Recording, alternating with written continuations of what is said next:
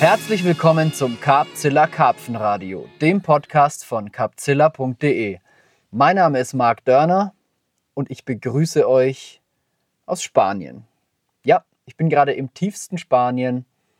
Die Sonne geht unter, man sieht es aber nicht, weil eine dicke Wolkendecke über dem See hängt. Aber das macht überhaupt nichts, denn ich kann mir keinen schöneren Ausblick vorstellen, als auf diesen riesigen Stausee zu gucken. Und ich kann mir keine bessere Gesellschaft vorstellen als meinen heutigen Gast. Ja, wie, wie, ähm, wie leite ich das jetzt ein? Ihr habt es ja wahrscheinlich schon gesehen in der Überschrift, insofern ähm, brauche ich da jetzt gar keinen Trommelwirbel. Aber ich sitze hier mit The One and Only Christopher Paschmanns, der sonnengeküsst und zerzaust neben mir sitzt und wirklich auch wie jemand aussieht, der jetzt schon seit vier Monaten am Stück unterwegs ist. Und ähm, ja, auch so den, den, den Vibe hat wie jemanden, der seit vier Monaten unterwegs ist. Also ich habe den Herrn selten so entspannt erlebt wie im Moment. Und ich bin mal gespannt, ob man es auch seiner Stimme entnehmen kann, äh, wie geerdet er im Moment ist. Christopher, wie ja, geht's dir? Mir geht's eigentlich ganz gut. ich habe mich ein bisschen verändert. Nein, also ähm, tatsächlich bin ich recht geerdet. Allerdings ist heute kein so richtig stellvertretender Tag dafür. In, mehrer, in verschiedener Hinsicht. Zum einen ist es hart bewölkt, was du gerade schon angesprochen hast. Nach äh, Wochen, Monaten, gefühlt Jahren der Sonne. Und zum anderen ähm, habe ich mich heute tatsächlich zum ersten Mal wirklich auch mit der Heimreise auseinandergesetzt. Deshalb ist mein Vibe heute ein bisschen angeknackst. Aber vielen Dank für die Begrüßung. Und es ist mal wieder ganz ungewöhnlich, weil ähm, tatsächlich bin ich heute mal der Gast, ne? Irgendwie. Sonst war ich zuletzt immer der Gastgeber im Podcast. Heute bin ich mal der Gast. Ich war noch nie Gast im Podcast. Dann machen wir dich später auch mit mal mir zum macht Gast. keiner einen Podcast. Wir haben schon mit so vielen Leuten Podcasts gemacht, ja. Jetzt mach doch endlich mal einer mit mir. Ja, einen und jetzt, jetzt gibt es auch so viele andere Podcasts mittlerweile, aber mich lädt nie einer ein, weil, ähm, keine Ahnung, Möchtest du gerne mal eingeladen werden? Weißt du was, ich lade dich zum nächsten Ja, Podcast bei Capzilla ein. wäre auch mal cool. Machen wir das nächste Karpfenradio zusammen, wir zwei. Ich lade dich ein, dann bin ich wieder der Gast. Ja, machen wir es mal so. Coole Idee, finde ich gut. Wenn uns schon von extern keiner einlädt. Wir haben schon so viele Leute gehostet und äh, eingeladen, aber naja, da sieht man mal, was zurückkommt. Vielen Dank dafür. Nein, man macht es ja nicht dafür. Also nur Spaß, ähm, alles gut, wir sind happy. Aber ja, jetzt bist du mal Gast im Podcast. Aber auch nicht so richtig, weil du bist ja irgendwie auch Host. Also wird, wird ein relativ lockeres Gespräch, aber wir werden uns schon jetzt hauptsächlich über deine Reise unterhalten, weil es ist einfach, es ist schon was Besonderes. Also es ist sowieso was Besonderes, ähm, wenn jemand lange unterwegs ist, da guckt man ja immer gerne hin.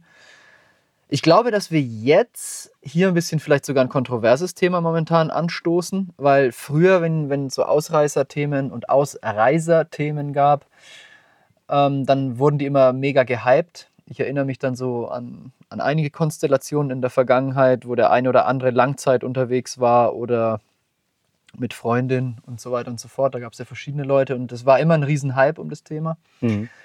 Ähm, ich merke aber gerade jetzt, dass die, dass die Stimmung in, in Richtung Leute, die sich trauen zu reisen, in Anführungszeichen, oder es wagen oder es äh, ähm, sich rausnehmen, in Anführungszeichen, ähm, zu reisen, dass das momentan so ein bisschen äh, auf unterschiedliche Meinungen stößt, was ja irgendwie auch nicht verwunderlich ist aufgrund der Brisanz der Thematik, die, die momentan einfach überall, ich möchte es gar nicht aussprechen, die Thematik, ihr wisst alle, von was ich Wir spreche. sagen das nicht. Dieses, dieses Wort will keiner Ja, ja, mehr das hören, will deswegen keiner mehr hören. werden wir es ja auch nicht nennen, aber ihr wisst alle, was ich meine. Der eine sagt, es ist un einer sagt vielleicht sogar, der eine oder andere es sei unverantwortlich zu, zu reisen zu dieser Zeit. Der nächste sagt, äh, ist vielleicht einfach total neidisch, äh, weil, weil er halt nicht kann oder sich nicht traut. Und ein Großteil feiert das natürlich auch, weil, weil man die Leute auch mal auf andere Gedanken bringt. Und das ist jetzt tatsächlich auch so der Hintergrund dieses Podcasts. Also wir wollen jetzt hier das Keim unter die Nase reiben, dass wir unterwegs sind. Aber nur mal um das zu sagen, wir haben halt hier auch jahrelang darauf hingearbeitet und es ist sowieso schon seit Jahren Teil unseres Jobs, unterwegs zu sein, um Mhm. zu produzieren, um zu produzieren für unsere Filme, die dann teilweise im Kino kommen oder dann eben auf Capzilla Plus, um Material zu sammeln, um ja, unterwegs zu sein. Und da bringt es uns, wäre wär, wär selbst vor zwei Jahren so gewesen, dass wir den Winter eigentlich weniger in Deutschland gewesen wären, weil man da schlecht angeln kann, die Arbeitsbedingungen für unsere Arbeit nicht so optimal sind. Ja, zumindest du. Also bei mir ist die Situation halt insofern eine andere, dass ich Familienvater bin. Und da ist das ähm, lange Wegsein natürlich sehr schwierig. Ähm, aber ich glaube, das ist auch so ein bisschen die zusätzliche Besonderheit an dem Ganzen. Ne? Also erstmal, ich bin sehr selbstreflektierter Mensch, oft sogar zu reflektiert. Also ich durchdenke die Dinge oft so sehr, dass es, dass es mich selber blockiert. Und ich habe mich auch sehr, sehr differenziert mit dem Thema auseinandergesetzt. Kann man, soll man, darf man und wie kann man in den aktuellen Zeiten unter diesen Gegebenheiten überhaupt reisen? Genau. Und ähm, ich freue mich darauf, dass wir da mal drüber sprechen, weil ich glaube, das ist eine Sache, die auch viele Menschen inspirieren kann und da vielleicht auch mal irgendwie so einen gewissen Horizont öffnen kann, dafür, wie die Realität tatsächlich unterwegs aussieht. Aber ähm, bevor wir darauf zu sprechen kommen, ich glaube, wir setzen ein bisschen viel voraus, weil ich meine, klar, ich habe bei Instagram dann, ich poste sehr rege zu dem, was wir hier so erleben, natürlich nur zu dem Angelanteil dessen, was wir erleben, mhm. weil darauf basiert eigentlich meine gesamte Erscheinung im Social Media. Ja. Und ähm, ich habe eine Serie, die läuft aktuell bei Capzilla Plus unter dem Namen Paschi Plaudert. Das ist auch ein Podcast-Format, eigentlich eher so ein, ich sag mal, Solo-Podcast-Ding, wo ich eben von meiner Reise und den Erlebnissen und dem Szenegeschehen, das ich so aufschnappe, berichte. Aber ähm, ich gehe jetzt mal ganz einfach davon aus, dass nicht jeder Zuhörer ähm, auch genau weiß, was hier gerade überhaupt stattfindet. Ne? Ich glaube schon. Also klar, wir gehen da gleich nochmal, wir fangen von vorne an. Ähm, weil die Leute natürlich auch nur Teile aufschnappen, weil ich schätze es selbst auf Instagram, du hast eine wahnsinnig große Followerschaft und auch immer mal quer ver verwiesen von Capzilla auf deine Reise. Ähm, ich denke, dass schon der ein oder andere mitbekommen hat, dass du unterwegs bist, aber die Details, die da dahinter stecken, also da müsste man ja schon jeden Tag deine Stories gucken und so weiter, um da wirklich im Boot zu sein. Insofern wird nicht jeder alles genau wissen. Ähm, und deswegen macht es natürlich auch ganz, ganz viel Sinn, von vorne anzufangen. Aber ich wollte eben diese Sache jetzt mal ansprechen, bevor wir ins, ins kalte Wasser springen. Also das ist jetzt kein, kein großes Fuck you oder irgendwie der Mittelfinger gegen alle, haha, ihr müsst in Deutschland sitzen und wir nehmen es uns raus, sondern es ist schon seit Jahren fester Teil unseres Lebens auch zu reisen im Rahmen unseres Jobs. Mhm. So, das ist eine Sache, die mir wichtig ist. Und, ähm, und ähm, das ist einer der Vorteile dieses Jobs nicht jeder, nicht jeder liebt es zu reisen. Also der eine oder andere könnte es natürlich auch als stressig empfinden. Aber ähm, ja, wir lieben das eben und wir haben uns unseren Job deswegen auch so gestaltet. Und ähm, deswegen sitzen wir jetzt auch hier in Spanien. Aber lass uns doch von vorne anfangen. Mhm. Lass uns mal von vorne anfangen. Ähm, es war schon sehr, sehr lange am, im Gespräch zwischen uns. Äh, ist ja auch ein Thema, natürlich, wir arbeiten zusammen und ähm, du kamst mal auf mich zu, beziehungsweise war es schon, als du in die Firma reingekommen bist, ähm, damals Thema, dass du gesagt hast, hey, ich will dann aber auch mal wirklich noch äh, eine längere Zeit Auszeit, im Schrägstrich Elternzeit zusammen mit der Familie machen. Und da wäre es eigentlich auch mal eine ganz geile Erfahrung, vom Angeln wegzugehen, mhm. ähm, mal was anderes zu sehen und eigentlich war ja was komplett anderes geplant, als das, was jetzt dabei rausgekommen ist. Hol, hol also, uns da mal ab. Krasser anders geplant hätte das gar nicht sein können. Also, ähm, ich sag mal so, die gemeinsame Leidenschaft von mir und meiner Frau ist das Fernreisen. Wir haben, wir haben viele Reisen gerade in tropische Länder gemacht, weil ich totale Faszination für Tropen habe, für Regenwald und die Flora und Fauna da. Das ist echt so ein Ding bei mir. Ähm, ich bin halt so der Typ, der dann irgendwie nachts mit der Kopflampe durch den Regenwald kraxelt und irgendwelche Schlangen und Spinnen und Echsen sucht und fotografiert und ja, freaky.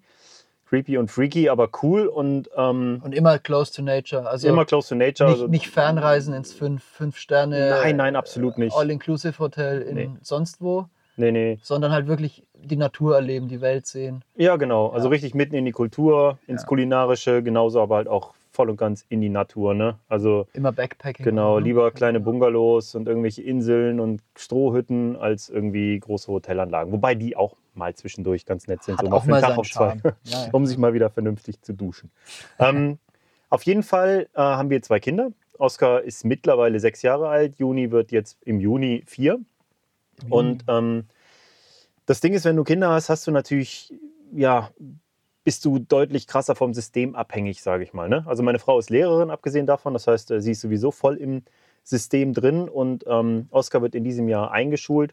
und damit ja, wird er dann auch sozusagen von, vom System geschluckt, wenn, wenn ich das mal so formulieren kann. Das heißt, ähm, die letzte Gelegenheit für eine sehr lange gemeinsame Zeit unterwegs, ähm, ja, ist eigentlich, was heißt letzte Gelegenheit, aber eine wirklich gut nutzbare ist, die, ist dieses Jahr, bevor Oscar eingeschult wird. Und so kam die Idee zustande, dass ähm, Denise ein Jahr Elternzeit nimmt, was bei ihr als, ähm, ja, als Mutter und Lehrerin überhaupt gar kein Problem ist. Es wäre ein Jahr unbezahlte Elternzeit gewesen. Insofern ähm, haben wir dafür auch ein bisschen was zur Seite geschafft und so. Und äh, die Idee war, dass wenn wir schon so viel Zeit nehmen können, dann reisen wir in Länder, ähm, die wir selber noch nicht kennen und auf die wir tierisch Bock haben. Und bei mir ist das schon seit eh und je Australien und Neuseeland. Das sind zwei, zwei ja, im Grunde gigantische Regionen, auf die ich tierisch Bock habe. Ja. Und, ähm, Die so, dann auch noch genau nebeneinander liegen. genau, die sehr, sehr gut zu kombinieren sind. Klar. Und ähm, der Eintritt in diese Länder erfolgt über Asien. Wir sind beide, also Denise und ich sind absolute Asien-Fans.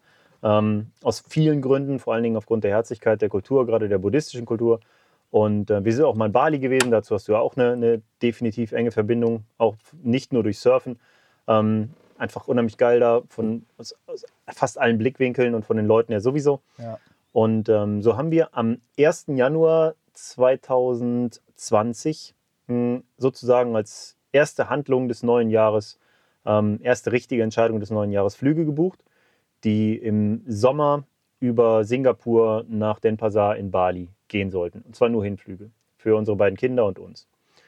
Das weiß ich Und- noch. Weiß ich noch, hast du mir ganz, ganz happy, ich weiß nicht was, WhatsApp-Nachricht oder E-Mail geschickt mit, Mhm. mit Screenshot von den Tickets und ja, ja, jetzt, jetzt die Sache steht und geil, ey. Ja, du weißt ja, wieso es ist, wenn du die ganze Zeit so eine Vision hast oder so eine Idee, aber dir fehlt so das Konkrete daran. Ne? Es muss halt irgendwas passieren, damit sich das für dich auch so anfühlt, als würde es jetzt tatsächlich in die Richtung gehen. Der ne? erste Schritt, genau. Genau. Und sowas, also Flugtickets zu kaufen und nur One-Way, das war ein ziemlich konkreter Schritt in die Richtung. Ne? Ein geiles Gefühl, ne? Ja, war ein mega geiles Gefühl. Ne? Absolut geiles Gefühl. Man fühlt sich dann so ein bisschen, ich weiß gar nicht, ob ich jemals zurückkommen werde. Ja, ja, das fühlte sich so richtig international an, weil ähm, wenig später hatte ich dann, ähm, hatten wir dann noch Pläne mit Mark Fosen, das ist eine andere Geschichte, nach Japan zu fliegen, um da was Krasses zu machen im Videobereich und alles Mögliche kam da irgendwie so zusammen. Und das kam halt alles genau mit diesen ersten Corona-Meldungen so zusammen. Die, Oh, jetzt hast du das Wort ich habe das Wort gesagt. Nein, du meinst das Fuck. Bier, ne? Ja, ja, klar, das Ach so, Leckere. ja. Nur Diese, ja, ja. ja, auf jeden Fall mit diesen Nachrichten zusammen, die damals ja noch keiner so richtig ernst genommen hat. Man dachte ja irgendwie auch, was ist das für ein Quatsch? Also, Ja, ja, ist, ja, ja, ja. da passiert nichts.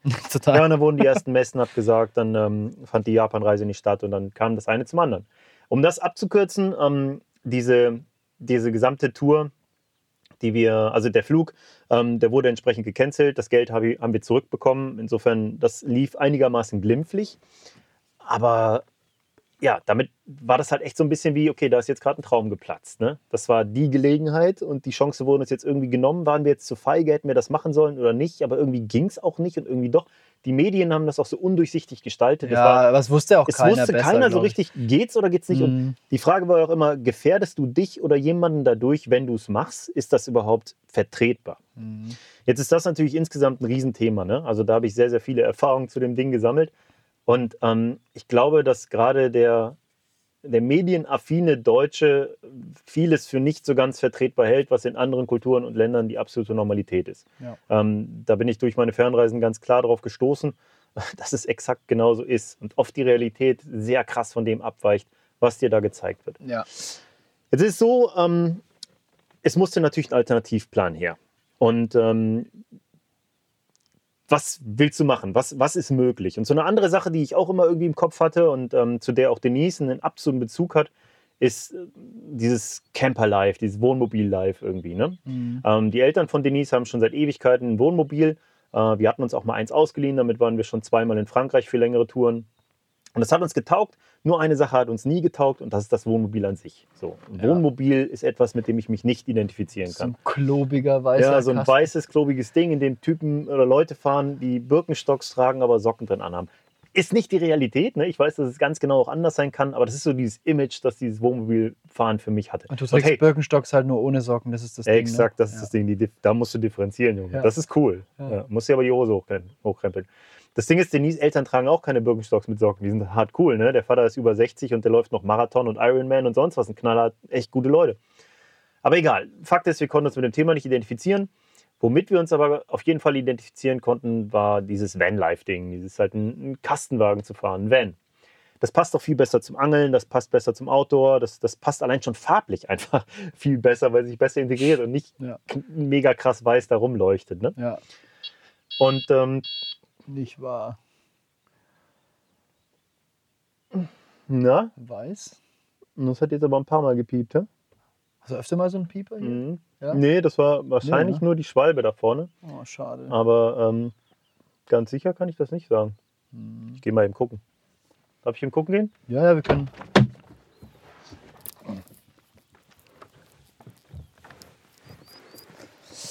Ach, es ist schön. Gibt halt auch nichts Besseres als draußen sein.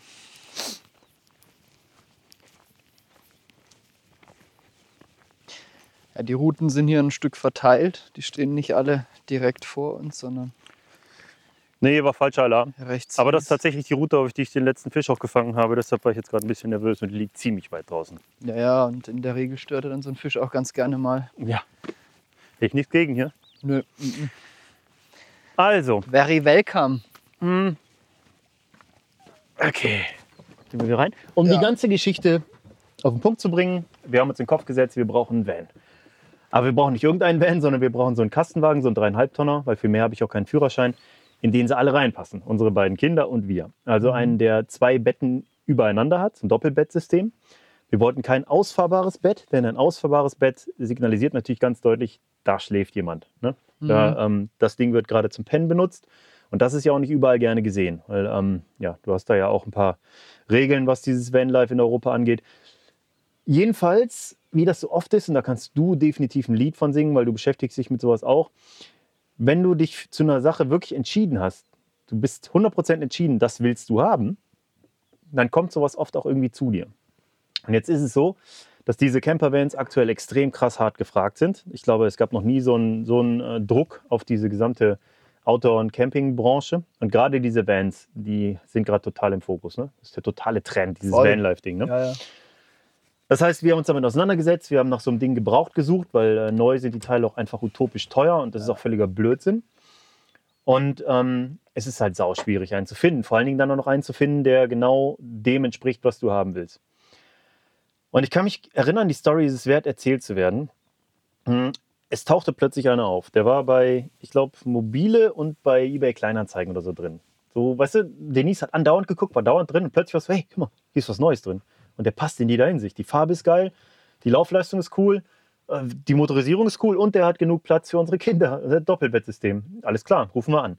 Ähm, war schon arsch spät, also haben wir das erst am folgenden Tag gemacht. Und ich weiß noch, ich weiß nicht mehr genau warum, aber ähm, mein Schwiegervater, weil er sich halt extrem gut in der Materie auskennt, als langjähriger Wohnmobilist, Ja. ähm, hat den ersten Anruf getätigt und es ging niemand dran. Also hat er auf die Mailbox gequatscht, ganz trocken, nach dem Motto, ja, wir haben da großes Interesse und bla bla bla. Und irgendwie war es klar, nee, das wird nichts. Also äh, der Typ geht nicht dran. Keine Ahnung, das Ding ist doch verkauft. Der war vom Preis her sehr interessant. Es passte einfach alles. Und der Druck auf die Dinger war so groß, dass wir alle sicher waren, der ist verkauft. Und ich weiß noch, wir haben bei unseren Schwiegereltern gesessen so und ähm, dieser Anruf war gerade passé, keiner ist dran gegangen, haben ein paar Sachen besprochen, irgendwie schon für uns abgeschlossen mit dem Ding. Und so beim Rausgehen habe ich ähm, nochmal, ich glaube bei Mobile, die Taste ähm, Verkäufer anrufen geklickt. Ich meine, da war es. Klick so drauf und ich so, komm, probier's halt nochmal. Jo, hi, alles klar? Ja, ich habe äh, das Auto im Internet gesehen. Ich bin jetzt ganz baff, dass überhaupt jemand dran geht. Wie sieht's aus? Ist der Wagen noch da? Ach, echt, ja? Ja, ich bin der und der, bla bla bla. Mega gut verstanden. Sofort Mhm. auf einer Wellenlänge gewesen mit dem Verkäufer, auch eine junge Familie. Ich kürze das Ganze jetzt ab. Es hat zu sein sein. Wir sind am selben Tag noch, ich glaube, es waren fünf Stunden Autofahrt gefahren, um das Teil zu holen. Äh, Ich habe Bargeld mitgenommen, den anzuzahlen. Wir sind hin, haben uns das Ding angeguckt, sind in die Probe gefahren, alles war geil. Ich habe ihn angezahlt und äh, der ehemalige Besitzer hat mir so vertraut, dass er mir den Wagen sofort mitgegeben hat. Ähm, nachdem ich dann die Restsumme bezahlt hatte, Ja. ähm, ja, hat er dann auch entsprechend den, die nötigen Fahrzeugpapiere, die jetzt noch irgendwie bei, die jetzt bei ihm noch lagen, äh, zugeschickt. Das Ganze war damit abgewickelt. Und wir hatten unseren Campervan.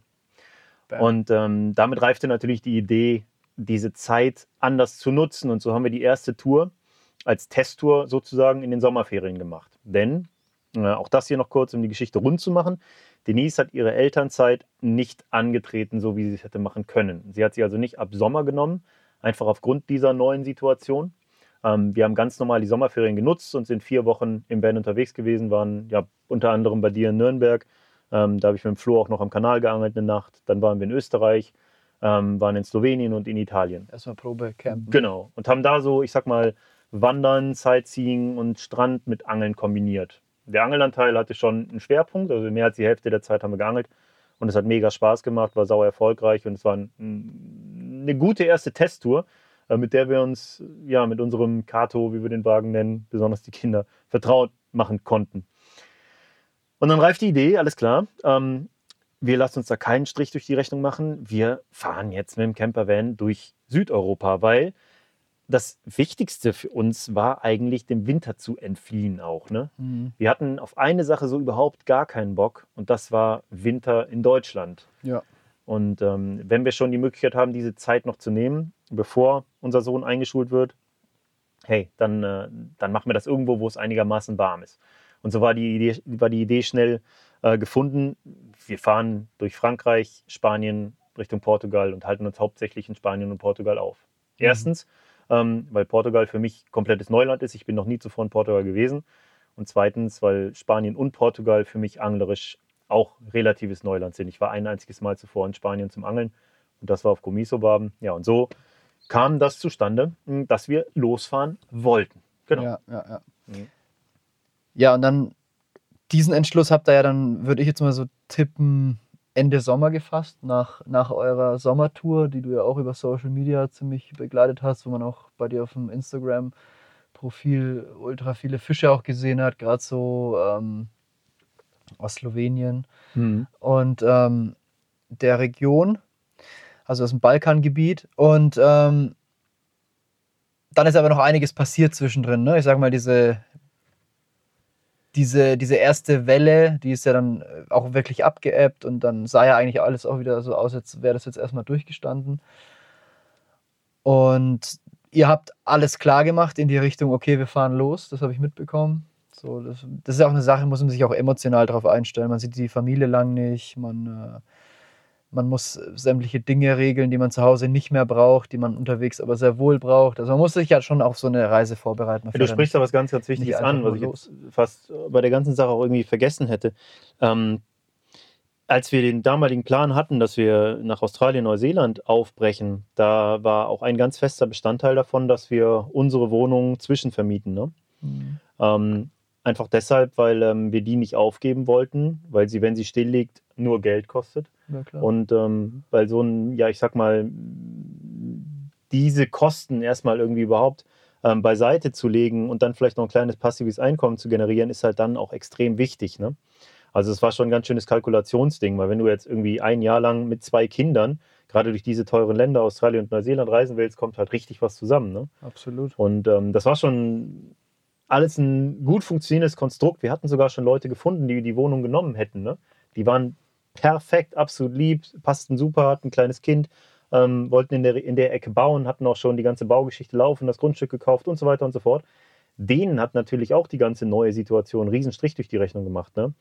Die haben uns abgesagt, was gut ist, also wir mussten nicht denen absagen. Mhm. Aber ähm, die haben uns abgesagt, weil die Bauunternehmer denen sagten, hört mal, so wie es aktuell aussieht, ähm, wird sich das alles zwei bis drei Monate nach hinten verschieben, Mhm. äh, wenn es überhaupt in dem Rahmen möglich ist. Also die hatten damit sicherlich auch mehr als genug Probleme mit dem Ganzen. Ja, wie viele Leute. Genau. Und dann hat sich aber die Sache dennoch dann wieder zugespitzt und ähm, ich weiß, dass ihr dann, obwohl ihr eigentlich fest entschlossen wart, dann wieder auch ein bisschen ins Zweifeln kamt. Ne? Wie hat sich das Total. dann zur, zur Abreise hin entwickelt? Das war eine Katastrophe. Also wir kamen so richtig krass ins Zweifeln, weil die Medien waren voll mit Katastrophenmeldungen. Alles Mhm. wurde plötzlich total brenzlig. Es war, es, es war überall von Lockdown die Rede.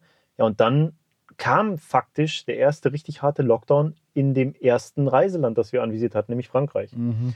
Ähm, die haben dicht gemacht und dann kamen sie mit solchen Regelungen wie, ähm, du darfst zwischen den unterschiedlichen Distrikten nicht hin und her fahren, du brauchst einen triftigen Grund, um dich im Land aufzuhalten, du brauchst einen triftigen Grund, um als, ob, ob du jetzt dort arbeitest oder nur durchfährst oder was auch immer, du brauchst einen triftigen Grund, du brauchst Formulare, die du ausfüllen musst, die musst du immer bei dir tragen. Es gibt eine Ausgangssperre zwischen, ich glaube, 19 Uhr abends und 6 Uhr morgens und all so ein Zeug. Und dann denkst du, okay, äh, krass. Ja. Also jetzt willst du gerade los. Die, die, die ersten Pläne wurden so, sozusagen in der Luft zerfetzt. Und jetzt ähm, willst du eigentlich der Freiheit entgegen, weil darum geht es ja bei der ganzen Geschichte. Und die machen alle dicht. Und von Freiheit kann da keine Rede mehr sein. Nee. Und ähm, ja, da musste man natürlich überlegen, was wir machen. Letztlich hat sich das alles ziemlich lange gezogen und unsere Abreise hat sich dadurch auch immer weiter nach hinten gezogen, weil wir uns einfach total unsicher waren. Was ist erlaubt, was dürfen wir, was können wir, was ist möglich? Das Krasse ist, bis zum heutigen Zeitpunkt sind die Formulierungen auf, den, auf dem zum Beispiel Auswärtigen Amt nach dem Motto, Einreisen sind generell möglich. Mhm. Was, heißt, was hat das zu bedeuten? Ja- nicht mehr und nicht weniger Ja, als sie. Tatsächlich genau. sind sie nicht nur legal, sie sind absolut möglich. Es gibt gar kein Problem. Ja. Das ist das, was sie sagen. Aber es wird auf eine Art und Weise formuliert und dargestellt und konstruiert und kompliziert gemacht, dass es sich anfühlt, als wäre es illegal. ja, die sichern sich halt ab, ne? Die sagen, wir, die wollen dir halt nicht empfehlen, dahin zu reisen. Was voll und ganz okay ist. Ne? Aber ähm, ein selbst verunsichert das. Also ich, ich habe es mir abgewöhnt, überhaupt die Seite des Auswärtigen Amts. Ich gucke sie mir schon noch an, aber ähm, ich gucke sie mir einfach nur an. Also ich nehme es mir nicht wirklich zu Herzen, weil ich war in Mittel- und Südamerika unterwegs und äh, in jedem der Länder, in dem ich unterwegs war und wirklich richtig gute Zeit hatte, herzliche Menschen kennengelernt und mich absolut sicher und wohl gefühlt habe. Natürlich mit Verstand gereist, ne? äh, logischerweise. Aber überall dort war nur von Mord und Totschlag und absolut abgeraten, dorthin zu reisen. Ich glaube, die gehen immer grundsätzlich davon aus, dass der dümmste Mensch unter allen Dummen losreißt. Dass jemand losreißt, der eine dicke, fette Rolex am Arm trägt und einen goldenen Gürtel und sein Portemonnaie die ganze Zeit äh, draußen hält und damit flackert.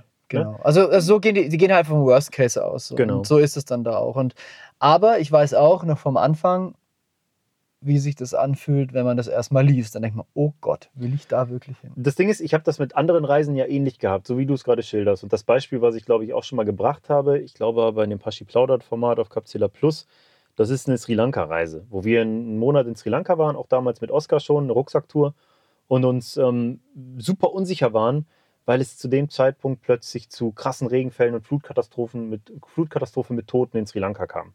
Und das Auswärtige Amt auch dringend davon abgeraten hat, die Wege nicht befahrbar, humanitäre Katastrophe. Und wir dachten, ach du Scheiße, kannst du jetzt in dieses Land fahren als Tourist und diese Menschen da sozusagen dadurch verleugnen, dass du da eine schöne Zeit hast, während die da alle sterben?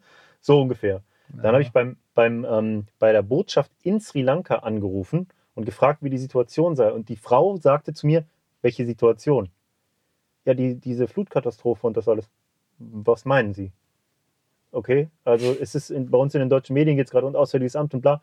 Ja, ja, ist hier jedes Jahr, ist ganz normal, aber das ist jetzt also überhaupt kein Problem. Also wenn sie nicht kommen, fehlen den Leuten die Gelder, die sind auf den Das Tourismus angewiesen. Bitte kommen Sie einfach her, machen sich keinen Stress, hier ist alles gut, Sie können jeden Weg befahren. Haben Alljährliche Regenfälle, die einfach immer Richtig. so sind. Also Da das ist ja Monsunzeit. Genau, ne? und da Ja. gibt es da gibt's wahrscheinlich in den News halt gerade irgendwie ein Loch und dann fangen sie an davon zu berichten, weil es dann doch plötzlich mal interessanter ist als, keine Ahnung, irgendeine Promi-Nachricht.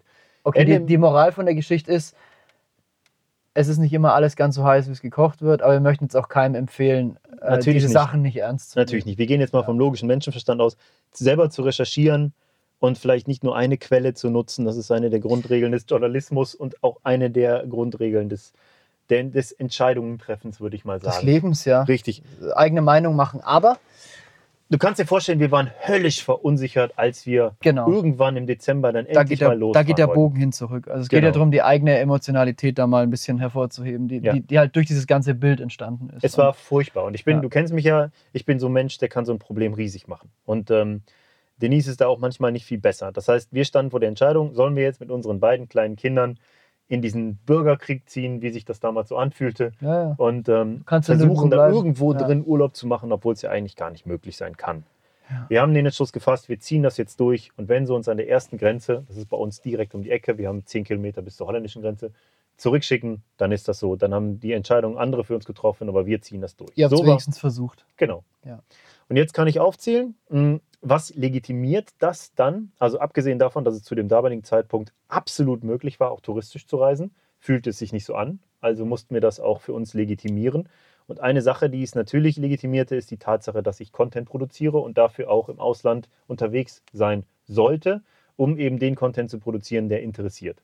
Natürlich habe ich das auch ein bisschen für mich genutzt, aber ähm, es ist ja schließlich so, dass ich meine Videoprojekte oder was auch immer, meine Content-Produktion, ich, ich arbeite für Capzilla, ich arbeite als Influencer, das sind die Dinge, mit denen ich Geld verdiene.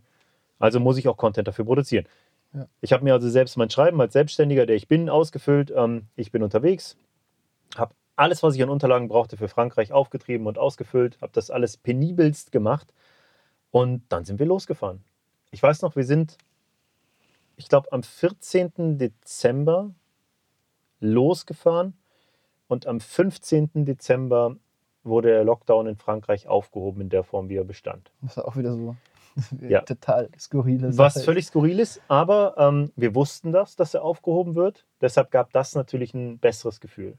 Was wir dennoch gemacht haben, da wir vollständig verunsichert waren, ähm, wir haben als erstes Ziel uns privaten Boden gesetzt. Wir haben Ja. gesagt, okay, wir fahren jetzt nicht an irgendein öffentliches Gewässer. Aber es wäre möglich gewesen. Es wäre möglich gewesen. Und auch legal Absolut. vor allem. Was wir im Nachhinein gelernt haben, das kann man hier vielleicht schon mal kurz erwähnen, wenn du im Van unterwegs bist, dann gilt der Van als deine vier Wände. ist, das die rechtliche Lage?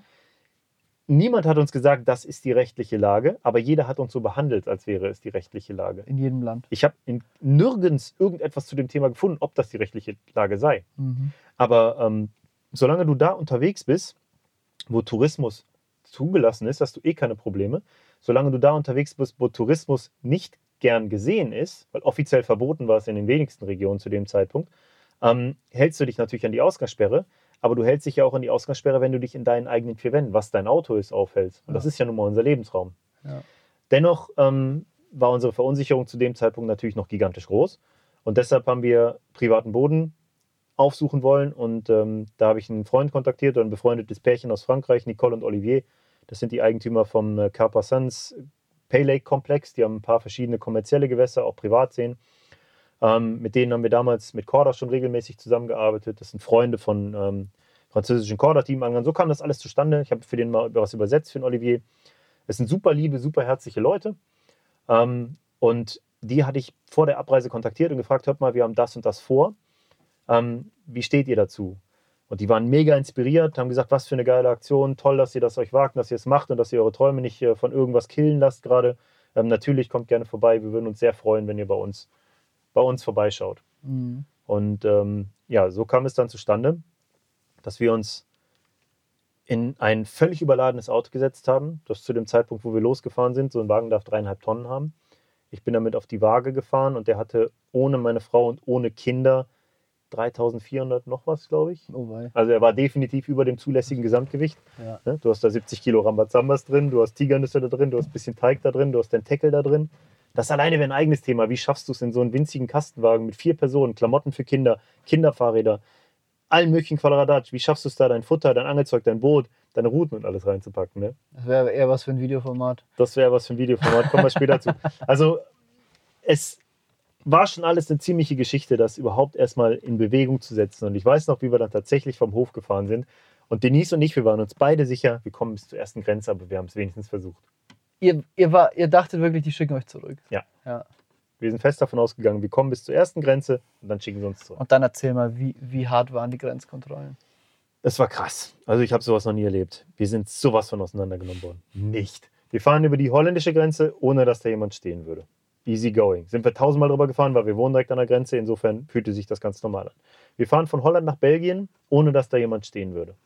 Okay, kein Thema. Cool. Alles einfach offen wie immer. Wir nähern uns der französischen Grenze und irgendwie geht uns der Arsch auf Grundeis. Wir fahren über die französische Grenze, ohne dass da jemand stehen würde. Alles offen wie immer. Da war niemand. Ja. Niemand hat sich dafür interessiert. Es gab keine Grenzkontrollen. Nicht eine. ja. Und soll ich dir sagen, wie oft ich kontrolliert wurde, seit ich unterwegs bin? Wir sind über viele Grenzen gefahren. Ja. Ein einziges Mal. Und das war ganz nett winken. Hallo, wo kommen Sie her? Ach, Deutschland. Alles klar. Tschö. Und das war von Portugal nach Spanien. Das war von Portugal nach Spanien Ja, zur den- Zeit des Lockdowns in Portugal. Den kenne ich, den Grenzübergang. Ja. Ja. Aber das ist auch nur eher so, damit die was zu tun haben. Ja, es gab diese Grenzkontrollen nicht.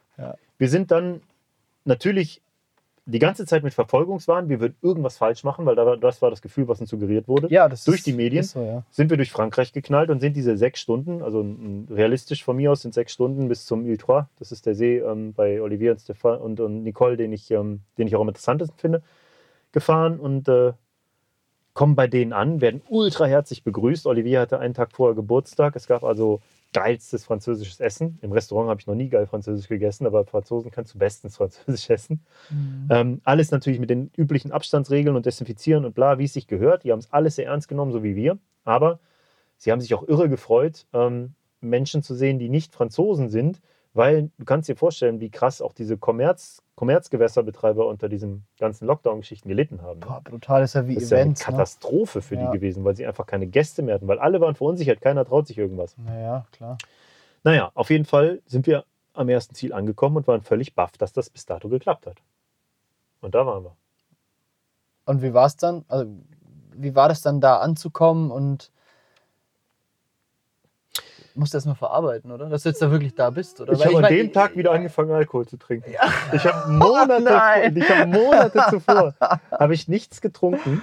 Ja. Und ich komme da an und es fiel halt, als die uns so herzlich empfangen haben, und es war wirklich mega geil. Die haben halt ein Haus an so einem Baggersee direkt, das ist ein Privatgewässer auch noch. Mm, Es war halt irgendwie eine geile große Terrasse.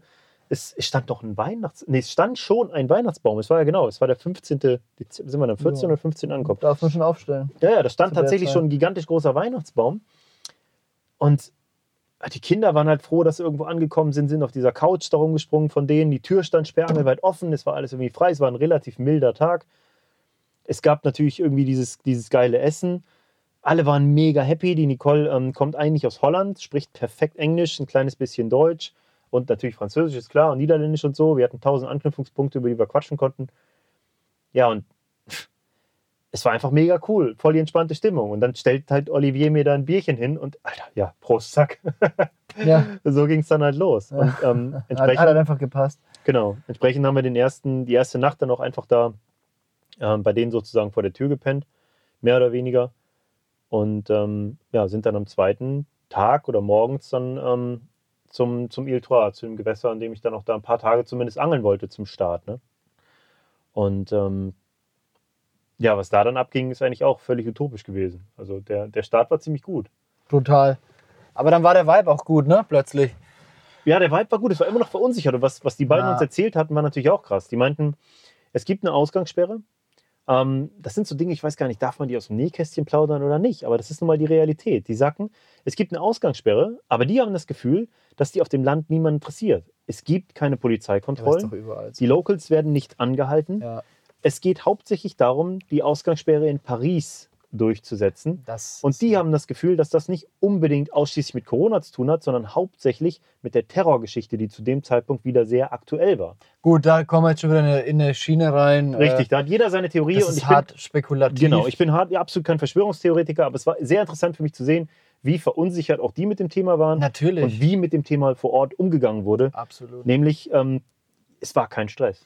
Aber jetzt nur mal, um da kurz auch äh, noch eine zweite Perspektive reinzubringen. Ähm, Ich bin ja auch immer viel unterwegs und auch quer durch Europa und bin auch sehr vernetzt mit vielen Leuten, die viel unterwegs sind, an verschiedenen Orten, auch leben in Europa und besonders so in, in Regionen wie eben auch Frankreich und dann noch viel mehr sogar in Spanien oder dann auch in Portugal da hast du halt echt so Ballungsgebiete, wie zum Beispiel Paris, äh, Lyon oder dann Madrid, Barcelona und ähm, Lissabon und Porto, ja, um bei diesen drei Ländern zu bleiben. Und umso südlicher du wirst, umso mehr ist dazwischen ganz viel überhaupt gar nichts. So, und Ja. da stellt man sich dann auch mal, das ist nicht so, wie wir es in Deutschland kennen, eine, eine große Stadt an der anderen oder gerade so im Ruhrgebiet, was so wie eine riesige Stadt ist. Ähm, oder NRW halt allgemein, das auch so mega dicht besiedelt ist. Da sind wir in Bayern auch nochmal deutlich ländlicher, glaube ich. Ähm, aber letztendlich ist es halt in diesen Ländern auch wirklich ganz anders und wird auch ganz anders gehandhabt. Also da ist die, da ist die Theorie und die Praxis in der Realität äh, wirklich sehr weit Da gibt es halt tatsächlich auch noch so den klassischen Dorfpolizisten, den jeder kennt und mit dem alle sich gut stehen und die wissen, ne? Ja. Das, du sprichst da was Wichtiges an. Also gerade Frankreich zentralistisch, du hast Paris, Sens ist eine Stunde südlich davon, aber da bist du schon im absoluten ländlichen, da ist nichts mehr. So wie du sagst. Da gibt es auf jeden Fall tausendmal mehr Baggerseen sehr, als Ortschaften. lange nichts ja, mehr. Ja, genau. Also du fährst da ewig lange einfach nur über Felder und durch, durch kleine Wälder und ab und zu kommt mal eine kleine Siedlung. Und ja, und dann halt die Gewässer von Olivier. Ja, und ähm, um das auch an der Stelle nochmal zu nennen, das war auch so eine Sache, die uns natürlich verunsichert hat. Meine, meine Schwägerin, also Denise Schwester, ist Anästhesieschwester im Krankenhaus. Und ähm, die hat uns natürlich auch geschildert, wie die Lage tatsächlich ist und wie es auf den Intensivstationen tatsächlich auch abging. Also ähm, wir haben diese ganze, Co ich sag's nicht, Thematik sehr ernst genommen. Es war dann halt einfach nur interessant, aus dem Gesichtspunkt zu sehen, ähm, Oh. wie die Realität dann irgendwo auf dem Land war, wie es dann da Mhm. so aussah. Ne?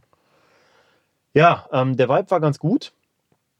Und ich meine, ich bin jetzt nicht so der, der Paylake-Angler vom Herrn, aber ich finde Paylake-Angeln immer interessant. Ich, ich mache das schon gerne, einfach weil das so ein sehr taktisches Angeln ist. Ne?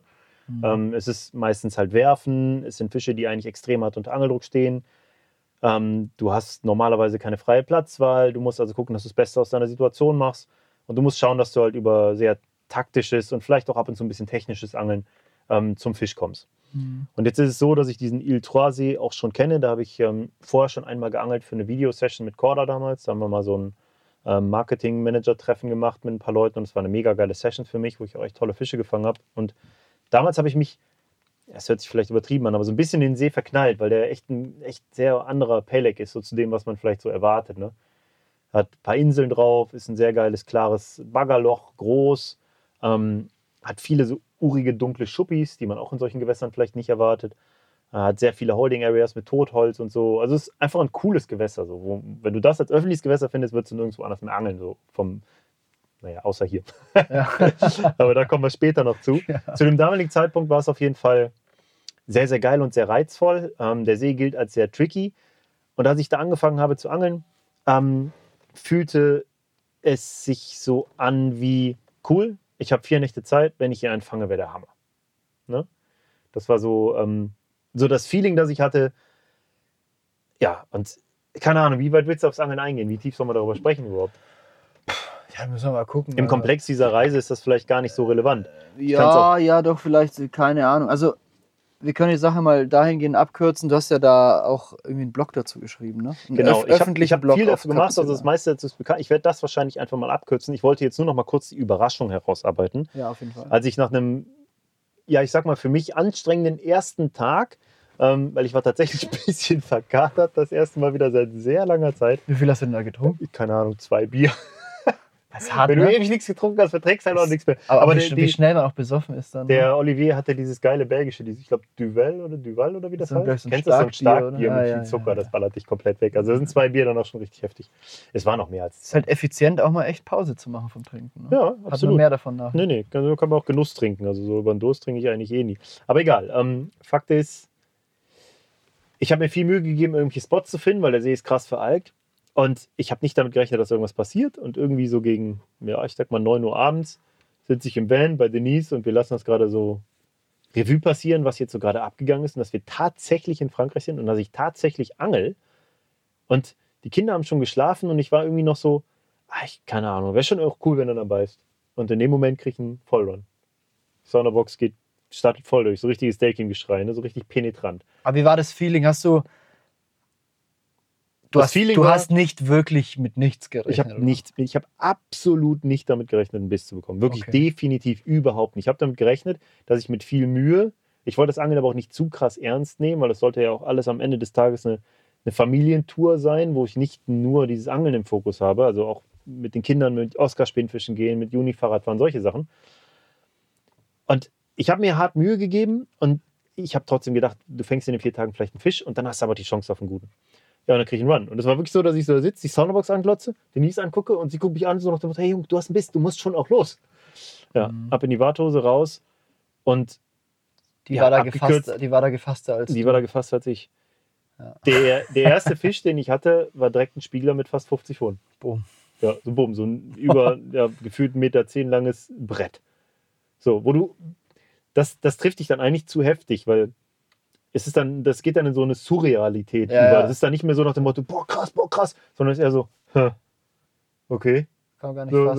so- was, stimmt, was, was stimmt hier nicht? Ja. Und dann haben wir den natürlich auch sofort fotografiert und kurz gefilmt, weil, ähm, weil du an dem Gewässer keine Fische hältern darfst. Mhm. Ne? Kommerzielles Gewässer, die Fische sollen bestenfalls geschont werden. Ich hätte ihn eh nicht gehältert, muss ich noch dazu sagen, wenn ich so früh einen Fisch fange. Es war 9 Uhr, wie gesagt. Ich würde niemals einen Fisch dann hältern, um die ganze Nacht da drin liegen zu lassen. Wenn ich morgens im Morgengrauen irgendwie einen habe, der so gerade beim ersten Licht beißt, dann parke ich den noch mal in der Sling, bis ich das Licht habe, das ich brauche, was dann ja schon kurz danach der Fall ist. Ja. Das äh, kann ich ehrlich sagen, aber ich würde, ich rate davon komplett ab, so einen zu hältern. Ja, Egal. da, da würde ich ganz gerne mal einhaken. Hm? Off-Topic.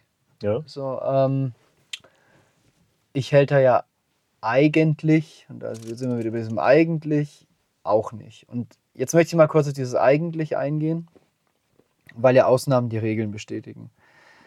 Ähm, das ist so eine Sache, die merke ich ganz, ganz oft, wenn, wenn man sich für etwas ausspricht in der Öffentlichkeit. Mhm. Wie zum Beispiel, Leute hältert nicht. Ähm, oder vermeidet es zu hältern. Ja. Oder man sagt, ich hältere grundsätzlich nicht dann merke ich, wie die Leute, wie die Aasgeier auf einen draufspringen, wenn man doch mal irgendwo eine Story hat oder ein Bild. Ich hatte zum Beispiel Mhm. eine Situation in meinem Vlog, also ich hält da ja eigentlich nicht. Und ähm, ich hatte aber einen Vlog, da habe ich gehältert. Warum habe ich da gehältert? Weil einfach innerhalb, wir hatten, wir hatten Vierer-Runs. Es sind vier Fische abgelaufen gleichzeitig, weil irgendwie unser, unser Platz gut funktioniert hat, den wir echt gut vorbereitet hatten. Äh, könnt ihr im Vlog auch mal nachgucken, wie das da abging, auf dem Capzilla YouTube-Kanal, völlig kostenlos. Schaut gerne mal rein. Ich weiß nicht mehr, was irgendwie so 18, 19, irgendwas äh, eskaliert am Weiher oder Fischporno oder irgendwie sowas. Ähm, und deswegen habe ich gehältert, weil ich möchte jetzt auch nicht diese Fische alle schwimmen lassen. So, und, ähm, und weil man dann auch manchmal nicht so weit denkt, haben wir dann, man ist ja halt auch mal fischgeil, ne? Kurz, darf man auch mal sein als Angler erstmal alle Routen wieder fertig gemacht, weil wir eh die Fische hält, dann alle ausgeworfen, sind auszusehen alle nochmal abgelaufen, weil die Fische halt echt gerade komplett hohl gedreht sind. Man hatten halt acht Fische, ne? Die musste auch, und die waren alle okay und wirklich für das Gewässer gut sogar. Also wollten wir natürlich auch alle wegfotografieren und filmen. So. Und dann wurde er gehältert und was habe ich da mir anhören dürfen? Ah, du hälterst ja doch. So. Ja, du darfst Und- nicht vergessen, dass du was, das habe ich oft gehabt. Ich habe ein ähnliches Beispiel mit dem ähm, Vlog, den du gemacht hast, ähm, vom Ebro. Das ist eine Station, da kommen wir im Bereich dieser Reise vielleicht noch drauf zu sprechen, wo Ja. ich tatsächlich das Schwein hatte ähm, in der Nacht auf den Verrat ersten... nicht zu viel. Verrat Okay, nicht zu viel. Bleiben wir beim Thema. Auf jeden Fall ähm, habe ich da auch einen Fisch gehältert. Ja. Ähm, der ist dann tatsächlich auch, ich denke mal, sechs, sieben Stunden habe ich ihn gehältert. Der war auch bei mir im Vlog. Ja, ja, genau. Da war auch ein dummer Kommentar. Ja, So. nicht nur einer, da bin ich auch privat drauf angeschrieben worden, aber es ist jetzt ein, zwei. Und das, ich finde es immer gut, wenn Leute differenziert auch dann nachfragen. Das Ding ist, ich glaube, dass man, wir sind auch nur Angler. Wir sind genauso Angler wie die Zuhörer auch. Und wir unterhalten uns mit allen auf Augenhöhe. Wir machen Fehler, wir machen, ne? Wir haben aber eine Vorbildfunktion. Ja. Und ich bin jemand, ich sage, ich möchte nicht hältern, ich will nicht, dass diese Kreatur- Kreatur gehältert wird. Und vor allen Dingen nicht, ich habe einen meiner besondersten Fische hier jetzt bei meiner Tour zum Beispiel gefangen. Der hat, da kommen wir vielleicht auch noch drauf zu sprechen, der hat um 8 Uhr abends gebissen. Das war ein mega krasser Fisch. Hätte ich den am nächsten Morgen bei geilstem Licht mit einer niedrigen Blende, richtig fettes Bild, hätte ich den so abgelegt und ich würde ihn auf Instagram ballern, das wäre mein erfolgreichstes Foto auf Instagram, mal aus der Perspektive betrachtet. Ja. Ich habe ihn aber um Punkt 8.30 Uhr, nachdem ich ihn gedrillt hatte und kurz versorgt Und hatte, ist- fotografiert und entsprechend ausgeleuchtet und ich hätte ihn niemals. Und das ist genau dieses Thema. Also auch ich habe so viele Nachtbilder und äh, echt auch von, von schönen Fischen, ähm, wo man sieht auch manchmal so ein bisschen, echt so manchmal so ein bisschen, manchmal ist es ganz selbstverständlich, nee, ich hält er nicht, manchmal denk- denkt man sich dann doch auch nachher mal, oh, so wie du jetzt so ein bisschen, ach, wäre das schön gewesen, wenn. Ähm, macht dann aber halt auch den Moment nochmal besonderer, wenn einfach wirklich mal alles passt. genau. Aber das Ding ist halt das, ähm, so ein kleiner Appell an die Leute auch, ey, ihr könnt halt auch nicht immer dann, wenn es mal eine Ausnahme gibt, jeder hat, nicht jeder ist immer die beste Version von sich selber in, in jedem Zeitpunkt und Ausnahmen bestätigen die Regeln und dann macht man das halt ganz bewusst, geht damit bewusst um und passt erst recht auf. Es ist halt was eines, hältere ich, oder ihr könnt jedes Wort hier einsetzen, mache ich dies oder das einfach aus Prinzip, ohne drüber nachzudenken, oder mache ich es in einer ganz bestimmten Situation, aus einem ganz bestimmten Grund und bin mir dessen bewusst. So. Und ähm, da nur mal kurz eingehakt. Also ich bin dann auch keiner, der da in die Diskussion geht im Social Media. Werde ich vielleicht in Zukunft öfter mal machen, wenn ich ein bisschen mehr Zeit habe. Aber ich möchte auch keine Diskussion anfangen, ähm, die ich nicht zu Ende führen kann. Aber das ist jetzt so eine Sache, die hätte ich ganz gerne mal angesprochen, auch um mal, ja, erstens mal fand ich es passend, zweitens mal auch um dieses Thema nochmal jetzt aufzugreifen Klar. und auch nochmal den Podcast Es gibt da, es gibt da immer verschiedene Wahrheiten. Ne? Also ich sehe es genau wie du. Ähm, bei mir ist es so, ich bin an so vielen verschiedenen Stellen öffentlich und ich sage auch sehr viel, ne? In, in Podcasts, in irgendwelchen anderen Formaten, ob einfach besser angeln, Paschi plaudert, diese ständigen Karpfenradios, die wir machen. Ähm, Stories. Stories natürlich auch. Und da kommt es auch vor, dass ich etwas sage, das ich vielleicht nicht sagen sollte. Als Beispiel habe ich anscheinend mal ähm, einen Gewässernamen genannt, weil ich das Gewässer auch in meinem ersten Buch beschreibe. Und derjenige, mit dem ich gesprochen habe, das Gewässer auch sehr gut kannte. Und dann haben wir darüber gesprochen und haben das Gewässer genannt. Und ich habe dabei nicht darüber nachgedacht, dass es natürlich sein könnte, dass ich durch diese Gewässernennung den Locals irgendwie auf die Füße trete. Auch wenn ich glaube, dass, dass die Locals sowas dann oft, weißt du, du sagst dann Gewässer, das hat einen Spitznamen unter, unter Karpfenanglern. Niemand wird es anhand dieses Gewässernamens finden. Ne? Mhm. Und ähm, das wäre eher so eine Abkürzung. Aber dennoch habe ich dafür einen Hasskommentar bekommen. Über den, also letztlich habe ich mich mit den Menschen sehr, sehr gut ausgetauscht und wir haben eine ganz tolle Ebene gefunden. Das passiert ganz oft. Solche Dinge passieren und das ist ja mhm. was, was ich dann oft gar nicht merke. Und dann, dann passiert es mir, dass mir jemand dann irgendwie auf der Messe nicht freundlich begegnet, wo ich denke, da ist doch irgendwas. Der, der, der, was ist da los? Und wenn man dann so bohrt, dann kommt man zu so einem Punkt, dann merke ich, ach okay, ja gut, aber das, ich kann ja nicht wissen, dass derjenige gerade deswegen auf, auf irgendwie auf mich wütend ist oder so. Mhm. Da muss man halt drüber sprechen. Ne? Mhm. Und ähm, ja, ich glaube. Einerseits ist es gut, Dinge anzusprechen. Andererseits ist es äh, halt auch so, immer so ein bisschen der Ton. Weißt du, es gibt, es gibt die Möglichkeit zum Beispiel zu sagen, jetzt hast du ja doch gehältert, warum? Oder es gibt die Möglichkeit, ah, siehst du, der hält er doch und der lügt nur. Ja, nee, nee, klar, das ist das Phänomen, was ja unser gemeinsamer Kumpel Marc Posen erleben musste, auch, äh, dass dann plötzlich alle draufspringen, ohne das irgendwie zu differenzieren. Ja. Und das ist dann so richtig durch die Decke geht, da so viel Hass in die Richtung gegangen ist, wo ich mir dachte. Wo kommt das her? Das kann, weil das ist ja. Ja, das ist halt dieses Ding, weißt du, ja. dass dieser immer erfolgreiche Schönling, Entschuldigung, Marc, ähm, dieser immer erfolgreiche Schönling bei der großen Firma und der hat jetzt endlich Scheiße gebaut. Jetzt ja. packen wir da aber drauf. Jetzt hauen wir da alle mal drauf. Den jagen wir mit der Mistgabel aus dem Dorf und dann zünden wir noch alles an, was er hat. Mensch, so, und das, ja, ist, ja, das ist ein ganz krasses Neidding, glaube ich auch. Ich weiß nicht wieso. Das ist tief, es ist tief verankert in uns. Ich habe das mal irgendwo in so einem, in so einem Marketing, äh, in so einem Marketing-Kontext gehört. Die Le Leute lieben nichts mehr als Heldengeschichten. Also wenn, wenn jemand wirklich auch aus dem Nichts kommt und aufsteigt und sich alles erarbeitet und mhm. wirklich ähm, auch seine die Heldenstory einfach durchgeht, auch mit den Schwierigkeiten umgeht, seine Feinde besiegt und dann der strahlende Prinz wird. Aber sie lieben nichts noch mehr, als diesen Helden auch wieder fallen zu sehen. ja, ja. Und es scheint wirklich so zu sein. Also man muss dann, es ist schon, es ist schon echt, ähm, es ist nicht immer einfach in der Öffentlichkeit zu sein, aber es ist halt, hat seine Vor- und Nachteile. So. Ja, das aber, ich würde mir halt nur wünschen, dass wir sind ja nicht krass in der Öffentlichkeit, wir sind jetzt keine krassen Superstars. Ähm, du natürlich deutlich mehr als ich. Aber, Deine ähm, Mutter, Junge. aber am Ende frage ich mich halt dann doch auch immer so, wir sind ja auch nicht so weit weg von den Leuten. Man kann uns anschreiben, man kann uns äh, auf, als noch Messen waren und wieder sein werden, auf Messen oder Kinotouren treffen. Man trifft uns mal im Wasser und ich, ich möchte es immer wieder zu dem, zu, dem, zu dem einen Punkt runterbrechen es ist ja eigentlich am Ende vom Tag schon eine ziemlich kleine und familiäre Branche und Community. Und es wäre ja schon cool, wenn man sich irgendwie mit dem nötigen Respekt. Ja, das denke ich halt auch oft am Ende des Tages. Ist das halt auch so, ich manchmal wird mir begegnet, als wäre ich ein Superstar und dann ich mir so, Alter, ich angel auf Karpfen. Also es gibt nichts, was weniger davon weg sein könnte ich, ich, äh, hab, ich bin nicht der krasseste Sportler, der rumläuft. Ich bin nicht irgendein, was weiß ich, was führender Politiker, der vielleicht was Anständiges auf die Beine stellt. Ich, keine Ahnung. Weißt du, was ich meine? Man trifft sich mit all den Leuten im Grunde auf Augenhöhe und ist genau wie du sagst. Letztlich, niemand ist unfehlbar. Wir können nur von dem lernen, was andere sagen, solange der Umgang respektvoll ist. Und ja, ähm, ja das Also hier ein kleiner, kleiner Appell, der, der letztendlich in alledem drinsteckt. Ähm, Sachen dürfen immer gerne angesprochen werden, aber wäre schon cool, wenn man mit Respekt behandelt wird und wenn nicht nur darauf gewartet wird, dass, irgendwas, dass, dass man irgendwo mal reinhacken kann. Das, das tut uns nämlich allen nicht gut, weil ja. als auch diese Sache mit Marc war, ey, von wie vielen Seiten äh, von anderen Angelmagazinen und, und Leuten, die weit außerhalb des Karpfenangelns stehen, man da auch darauf angesprochen wurde, hey, was ist denn da bei euch los? Und euch war halt die Karpfenszene. Die sehen uns alle in einem Boot und wir sitzen auch wirklich alle in einem Boot.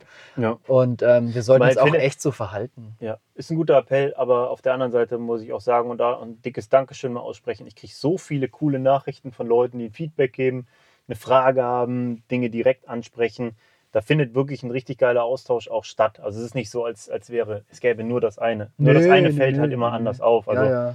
ich finde, dass Da können 100 wirklich- gute Kommentare sein. Wenn einer mies ist, dann äh, hängt man sich oft an dem auf, ganz klar. Ja, eben. Und ich denke, wir können das glücklich schätzen, weil wir doch irgendwie auch eine Community haben, wo sehr, sehr viele sehr coole Wir haben Leute eine mit am mega Start sind. geile Community, aber ich würde mich freuen, wenn die Community noch viel größer wäre und ach, keine Ahnung, ich träume immer noch davon, dass sich alle einfach voll gut verstehen.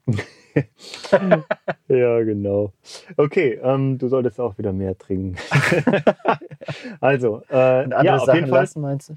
Okay. Auf jeden Fall, Eltern ist ein gutes Thema. Ich musste nämlich auch am Trois, aber in dem Falle nicht verbotenerweise, auch mal Heltern, weil es da so gut lief. Und es genau der Moment kam, dass ich, während ich einen Fisch gerade im Kescher hatte, die nächste Route ablief und es waren halt beide Fische mit über 45 Pfund. Und dann musste halt auch gucken, wie du klarkommst. Ja, das war echt krass. Also, äh, ich habe es an anderer Stelle auch schon erwähnt und ich will da jetzt auch nicht zu sehr darauf rumpochen, aber ich muss es mir selbst immer wieder vor Augen führen. Ich habe da vier Nächte geangelt, ich habe sieben Karpfen gefangen und alle sieben Karpfen waren über 50 englische Pfund schwer. Was hat das jetzt mit englischem Pfund zu tun? Weil die äh, in England, weil die immer in englischen Pfund auch da reden, weil die viele englische Kunden haben. Ah ja. und so ja. kam das Du zustande. willst nur Fuffis haben. Nee, nee, nee. Das ist wirklich ganz interessant. Die, ähm, das ist ja ganz typisch an vielen Paylegs, dass da, dass da, wenn du nachfragst und da wird von irgendeiner Gewichtsklasse gesprochen, dann reden die in der englischen Klasse, weil Ja. da sehr, sehr viele Aber wie schwer war denn jetzt der schwerste Fisch in Kilo? Der schwerste Fisch war nach wie vor der erste, den ich da gefangen habe, mit etwas unter 50 deutschen Pfund. Immer diese 50 Pfund. Ja. Ja, ist doch, ist doch völlig geil. Das ist eine wahnsinnig, wahnsinnig geile Das soll doch Strecke. nur vor Augen führen. Ich meine, ich habe noch nicht bei einer Tour sieben Fische in Folge gefangen, die alle über 22,5 Kilo schwer waren. ja, das ist ja auch absolut Das krass. ist total geil, wo du dann da sitzt und denkst so, krass, du hast jetzt sieben Karpfen gefangen und alle sind dick gewesen. Da war nicht ein kleiner bei. Gut. Was ist das? Jetzt warst du ja auch in einem sprechenden Gewässer. Natürlich. Und da würde mich jetzt total interessieren, ähm, was glaubst du, war hier der Erfolgsfaktor oder das Erfolgsentscheidende? Das würde mich mal echt interessieren. Das hauptsächlich Erfolgsentscheidende war, dass ich eine wahnsinnig gute Wetterphase bekommen habe für den Dezember, weil wir hatten 6 Grad Wasser, aber es kam eine milde Phase. Ähm, was dazu kam, war die Tatsache, dass natürlich der See viel weniger Angeldruck bekommen hat als sonst. Da gehe ich mal ganz ja. fest von aus, dass das einen Einfluss hatte. Ich weiß es aber nicht genau, weil als ich das erste Mal da war, habe ich auch extrem krass gut gefangen. Da habe ich es einfach über viel Futter gemacht. Also versucht anders zu angeln als die anderen. Ja. Ähm, es kamen einfach ein paar Dinge zusammen. Ich konnte moven. Ich bin einmal gemoved an eine Stelle, wo ich die Fische habe springen hören, weil insgesamt es waren zwei oder drei andere Angler an dem See. Die habe ich aber gar nicht wahrgenommen, weil der See ist auch groß. Und ähm, ja, ich habe jetzt sogar, wie man das da für die Jahreszeit macht im Grunde. Ne? Du, du, du machst viel mit Teig, mit sehr, sehr attraktivem Futter. Ähm, zu dem Zeitpunkt, als ich da angefangen habe, hatte ich gedacht, es gibt da keine Brassen. Es gab Millionen Brassen, deshalb habe ich irgendwann dann auch den Dosenmais weggelassen. Aber ansonsten, Die sind ähm, nur auf Dosenmais abgefahren? die sind oder? komplett auf Dosenmais abgefahren. Und du hast mit Teig geangelt. Ich ne? habe mit Teig geangelt, ja. Ich habe viel mit Teig gemacht, mit Nüssen, mit halbierten und ganzen Boilies und ich habe mit 15er Waftern geangelt an super sensiblen Rigs mit extrem scharfen Haken, die halt alles sofort weghaken.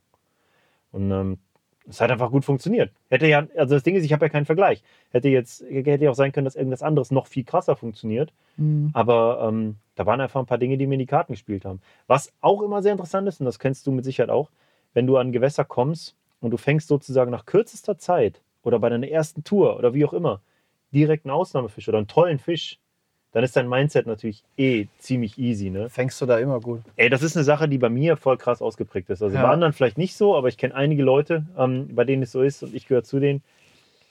Wenn ich an Gewässer komme und ich fange relativ zeitnah einen absoluten Ausnahmefisch oder einen krassen Fisch, ähm, dann bin ich im Flow. Und da kann ich auch ein paar Mal blenken und ich werde das Ding trotzdem auf links drehen. Ja. Wenn ich an dem See ankomme und ich richtig hart struggle und der mir nicht so richtig liegt und vielleicht noch andere Dinge dazukommen, dann kann das für mich eine richtige Aufgabe werden, eine richtig harte Nuss. Dann brauche ich Mhm. meistens einen zweiten Anlauf, ähm, bei dem ich das Ganze wieder richte, um da wieder, um da wirklich reinzukommen. Ne? Mhm.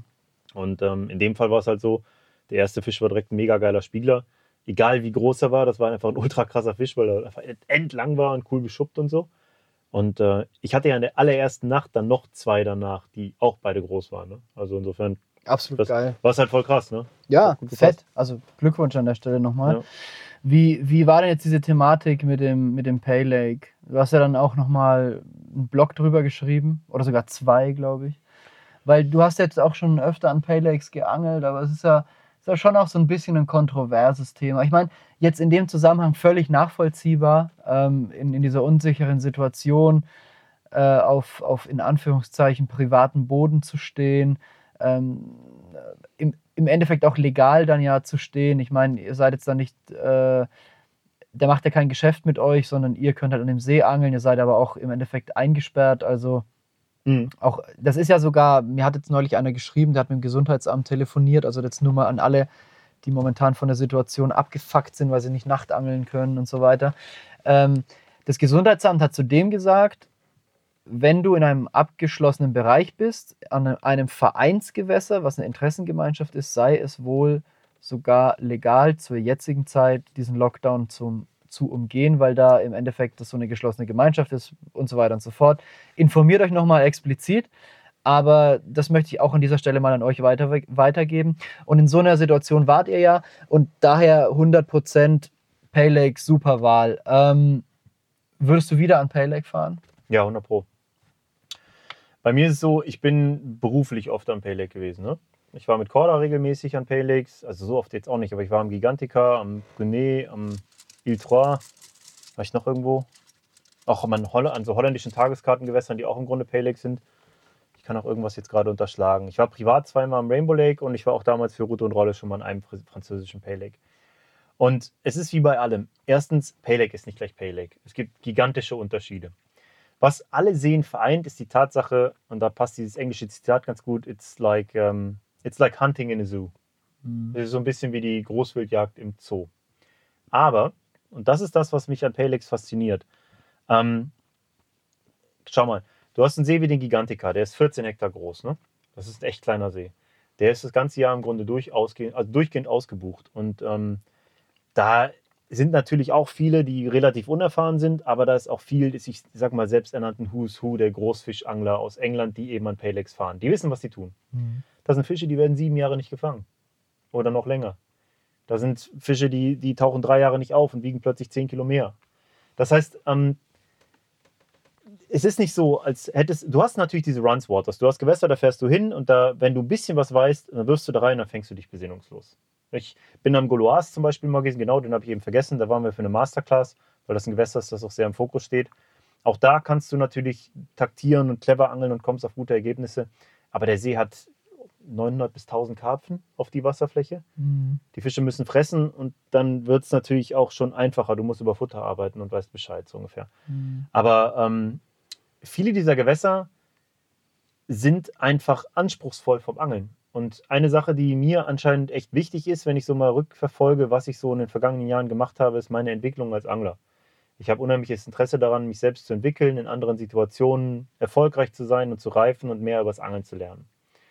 Und solange diese Entwicklung nicht zulasten der Kreatur geht und die Fische im Gewässer gesund sind und anständig, ist es für mich okay. Solange die Hintergründe und so mit den Fischen. Es ist nicht so, als wäre ich der Payleg-Angler vom Herrn. Es ist nicht so, als würde ich das mehr wertschätzen als irgendwas anderes. Es ist nur einer der Bausteine in, in meinem Karpfenangeln, den ich interessant finde, den ich nicht überbewerten möchte, aber den ich schon ganz gerne ab und zu mal setze. Und ähm, so ist das Payleg-Angeln für mich mittlerweile. Aber am Ende vom Tag spielt doch da auch einfach das mit rein, dass in der Regel in Paylegs die Fische groß sind, oder? Weil wenn der Payleg jetzt voll mit 30 Pfündern wäre, dann würde dich auch nicht interessieren. Ma ich sag mal, für mich ist das Interessante, dass ein Plan aufgeht. Wenn der Plan jetzt natürlich ist, du musst einen 70, 60, 80 Pfünder fangen oder sowas, ja, dann muss natürlich der entsprechende Fisch da drin sein. Aber ich, ich fahre jetzt ja auch hier zum Beispiel nicht an den 5000 Hektar See mit dem Ziel, direkt den größten Fisch bei meiner ersten Tour zu fangen, so ungefähr. Ja, es gibt andere, denen mag das gelungen sein, aber ich fahre ja erstmal hin, um Fische zu fangen an möglichst vielen Stellen und den See kennenzulernen, so ungefähr. Ne? Und ähm, wenn ich, ich bin zum Beispiel mal den See gefahren, da sind, da kannst du, wenn du gut angelst, ohne Ende 30 Pfünder fangen. So, das ist das Hauptding. Du fährst dahin, um Masse zu fangen. Und genau das habe ich da gemacht. So, da geht es dann aber nicht darum, dass du da unbedingt den 60 Fünder drin fängst, von dem es da einen oder zwei drin rumgibt. Ne? Also klar, die, aber ich kenne genügend öffentliche Gewässer, in denen auch große Fische schwimmen. Natürlich ist es so, dass das dazukommt. Also du fährst ja nicht an so einen See, ähm, ja, um, keine Ahnung, reden wir von 20 Fündern, wird es wahrscheinlich schon noch was anderes. Ne? Äh, da fährst du natürlich nicht hin. Die, große Fische sind, die großen Fische sind immer auch irgendwo das Salz in der Suppe. Ja. Aber ähm, das ist jetzt nicht der alleinige Grund. Ne? es, keine Ahnung, jetzt sowas wie zum Beispiel der Road Lake, das ist der See neben dem Gigantica. Mhm. Das ist so ein richtiges Wohlfühlgewässer. Mhm. Ähm, da gab es zu dem Zeitpunkt, wo ich da damals geangelt habe, den habe ich übrigens eben auch vergessen, da haben wir auch mal eine Masterclass gefilmt. Ähm, da gab es zu dem Zeitpunkt eigentlich noch gar keine Fische über 25 Kilo, glaube ich. Mhm. Das waren 23, 24 Kilo Fische oder so. Und trotzdem ist das ein unheimlich interessantes Gewässer, an dem ich sau viel gelernt habe und dem ich echt gerne geangelt habe. Ja, aber Das hast du dir bewusst, hast du dir ausgesucht, ich fisch am Road Lake und nicht am Gigantica? Ich habe ja in beiden mal gefischt. Ne? Ja. Ich würde immer an den Gigantica gehen wollen, weil er noch reizvoller ist, dadurch, dass er einfach noch 100 Mal schwieriger ist. Ja. Natürlich ist er auch deshalb Fische. reizvoller, weil er mittlerweile halt einen Haufen 30 Kilo Fische hat Ja. oder sogar bis, ich glaube, über 40, keine Ahnung. Auf jeden Fall Monsterfische. Ja. Aber keine Ahnung, ich, worauf willst du genau hinaus? Also das Ding Mhm. bei mir ist, ich Auf nix. finde, also ich gehe gerne hin und wieder mal an Pay Lake, Mhm. solange es für mich irgendwie auch eine interessante Herausforderung ist vom Angeln her und solange es mir da irgendwie Spaß macht oder ich irgendeine Verbindung habe zu dem Gewässer. Ich, ich war auch an Gewässern, in denen es absolut nicht Klick gemacht hat. Mhm. Und ähm, ein Gewässer, das tatsächlich bei mir, das nicht mit mir resoniert hat, im Nachhinein habe ich es mir auch echt klar bewusst gemacht, an das ich wirklich nur gefahren bin, weil ich dachte, du musst da mal so ein Monster fangen, ist der Rainbow. Das ist, hat mich ehrlicherweise im Nachhinein nur noch Das angekotzt. ist ja für viele ein absolutes Kultziel. Absolut krass ne? und ich kann es nachvollziehen, weil der so dargestellt wird und das rund um die Uhr. Mhm. Aber wenn ich da jetzt so aus der jetzigen Perspektive und mit der Distanz drauf gucke, ja, der See sieht geil aus, ja, das Angeln ist anspruchsvoll, aber auch ja, die Fische sind extrem krass hart verangelt. Die sehen nicht so aus wie Dinosaurier, weil sie aus einem Gewässer kommen, wo man halt aussieht wie ein Dinosaurier. Nein, die Mhm. sehen so aus, weil denen richtig viel Scheiße da passiert. Mhm. Und noch dazu habe ich da die Erfahrung gemacht, du sitzt da auf deiner Stelle, du packst ein, weil dein letzter Tag gekommen ist Mhm. und hinter dir warten schon die Nächsten, die dann aufbauen wollen. Mhm. Und während du einpackst, löchern die dich mit Fragen und gehen dir auf den Sack. Was natürlich voll und ganz verständlich ist, ich würde es ja genauso machen. Aber dieser Charme, dass du weißt, du sitzt hier gerade mit deinem Arsch auf genau der Stelle, wo schon 150 andere Leute dieses Jahr mit ihrem Hintern gesessen haben. Du hast dein Rig da gerade genau da abgelegt, wo das schon 150 andere gemacht haben. Da ist, Aber ist das nicht äh, am meisten, meistens an Pay Lakes sehr naheliegend, dass es im Endeffekt so ist? genau, nur wenn du daraus wieder eine Taktik drehst, ist es ja mega clever. Du kommst zum Gigantica und das Erste, was der Bailiff dir sagt, da darfst du ja kein Boot benutzen, ist, an der Stelle hier musst du auf 17 Routenlängen angeln, da hat nämlich der Typ letzte Woche vier große gefangen. Mhm. Damit weißt du ganz genau, was der Typ vor dir in der letzten Woche gemacht hat. Und du weißt, dass der Typ davor das genauso gemacht hat, der Typ davor auch und der darauf, weil, weil der Bailiff dem das immer erzählt. Mhm. Und ähm, das heißt, diese Wurfgewässer sind für mich massiv interessanter, Mhm. weil die dir viel mehr Spielraum lassen. Ne? Am, Mhm. am Ile Trois war es zum Beispiel so, dass es die Routen waren, von denen ich vermutet habe, dass sie am seltensten in die Richtung und so geangelt werden, die die besten Ergebnisse für mich gebracht haben auch. Ne? ja, Und ich glaube, das kommt nicht von ungefähr, weil ähm, das sind ganz schnell die Holding Areas der Fische, die relativ außer Reichweite liegen. Ja, es ist, ja, es ist halt, ja, ja, ja, ja. Die Frage ist halt, ja, was, was, die Frage ist, was suchst du in deinem Angeln in dem Moment, ähm, wenn, wenn du am Pay Lake bist? Und das ist, ist es ähnlich oder ist es was anderes als das, was du in deinem Angeln suchst, wenn du hier bist? Weil jetzt sind wir, um mal den Bogen zu spannen, an einem über 5000 Hektar großen, wunderschönen Stausee, der öffentlich ist, wo jeder angeln kann, wo das Angeln so gut wie nichts kostet. 5 Euro im Jahr. Ja. Und, Ich- und an, an so in- einem Pay Lake das ist in- kostet es halt was. Klar hast du jetzt auch, du hast deine Connections, die Leute freuen sich, wenn du kommst, du wirst auch eingeladen, du zahlst nichts, um an so einem Gewässer zu angeln. Klar. Das muss man ja auch mal ganz offen sagen. Ähm, ich würde einfach nur mal so gern aussondieren, so es ist was, ein interessanter was so Punkt. das ist Feeling in, dahinter Es ist in absolut keiner Form vergleichbar. Mhm. Es ist in gar keiner Form auch nur annähernd miteinander vergleichbar. Und das ist genau das, was daran interessant ist. Ich sag's dir so, der See hier hat mich hart herausgefordert. Das ist ein richtig harter Struggle. Das Ding hat verdammt nochmal 5000 Hektar. Hier kommst du halt auch nicht mal hin für vier Tage. Nein, ich angel hier aus einem Van, der keine, keinen Allrad hat, der keine Alterarreifen hat. Ich kann an der Stelle, wo wir jetzt sind, bequem angeln, aber hier ist halt auch echt relativ wenig Fisch im Verhältnis. Du stehst sehr öffentlich und dieser Platz ist absolut nicht vergleichbar mit den wunderschönen Plätzen, die man sonst angeln könnte, die ich mittlerweile auch beangelt habe, nachdem ich mich dann irgendwann mal getraut habe, diese Wege auch zu fahren. Ähm, das Ding ist, es war nicht leicht für mich, überhaupt erstmal den ersten Fisch zu fangen. Mittlerweile habe ich über 50 gefangen und alles ist gut, aber Der erste Karpfen, den ich hier gefangen habe, das war ein Schuppi mit vielleicht, was wird er gehabt haben, vielleicht 12 Kilo. Mhm. Und ich kann mich an alles, was damit zusammenhängt, vom Ablegen der, der Route bis zum Drill am Morgen, dem Befreien des Fisches mit einem Fischretter und allem drum und dran, hundertprozentig erinnern, obwohl das über einen Monat zurückliegt. Ich kann Und wie lange aber, hast du gebraucht bis zu diesem ersten Fisch hier in dem Gewässer? der war in der ersten, zweiten, dritten, dritten oder, nee, der, doch im vierten Morgen, Mhm. glaube ich, ja, am vierten Morgen. Eins, zwei, an der dritten Stelle.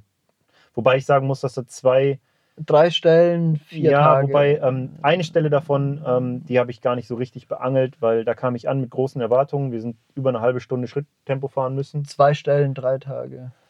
Sind wir angekommen und dann war die Stelle absoluter Kernschrott und uns war klar, wir fahren am nächsten Tag sofort wieder weg und ich werde jetzt trotzdem mal irgendwie zwei Routen rausflitschen, so ungefähr. Mhm. Das heißt, ähm, ich habe eine Stelle davor ganz gut beangelt, da habe ich zwei Nächte geblenkt und ähm, bin dann an den neuen Platz gefahren und da hatte ich dann am ersten Morgen einen Fisch.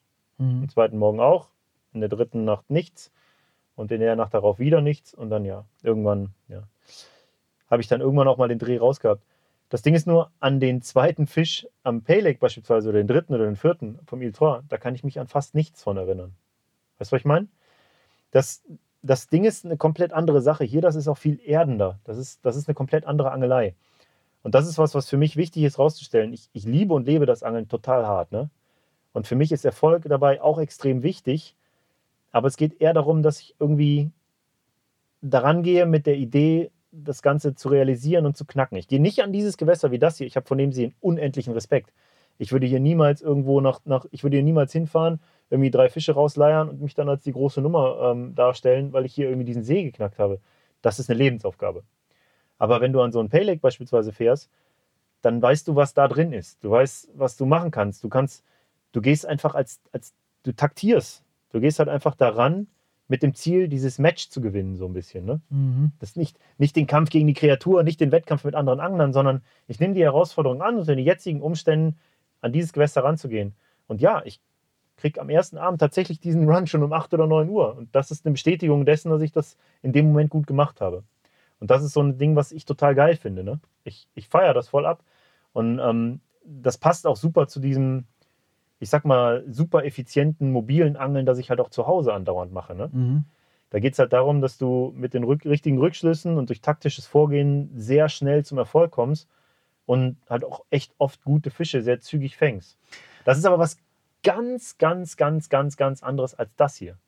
Das Mhm. hier ist was komplett anderes. Und ich muss auch sagen, als ich angefangen habe hier zu angeln, musste ich mich überhaupt wieder da reinfinden in dieses Lang-Session-Angeln und dieses überhaupt mal der Situation Zeit geben, reifen lassen.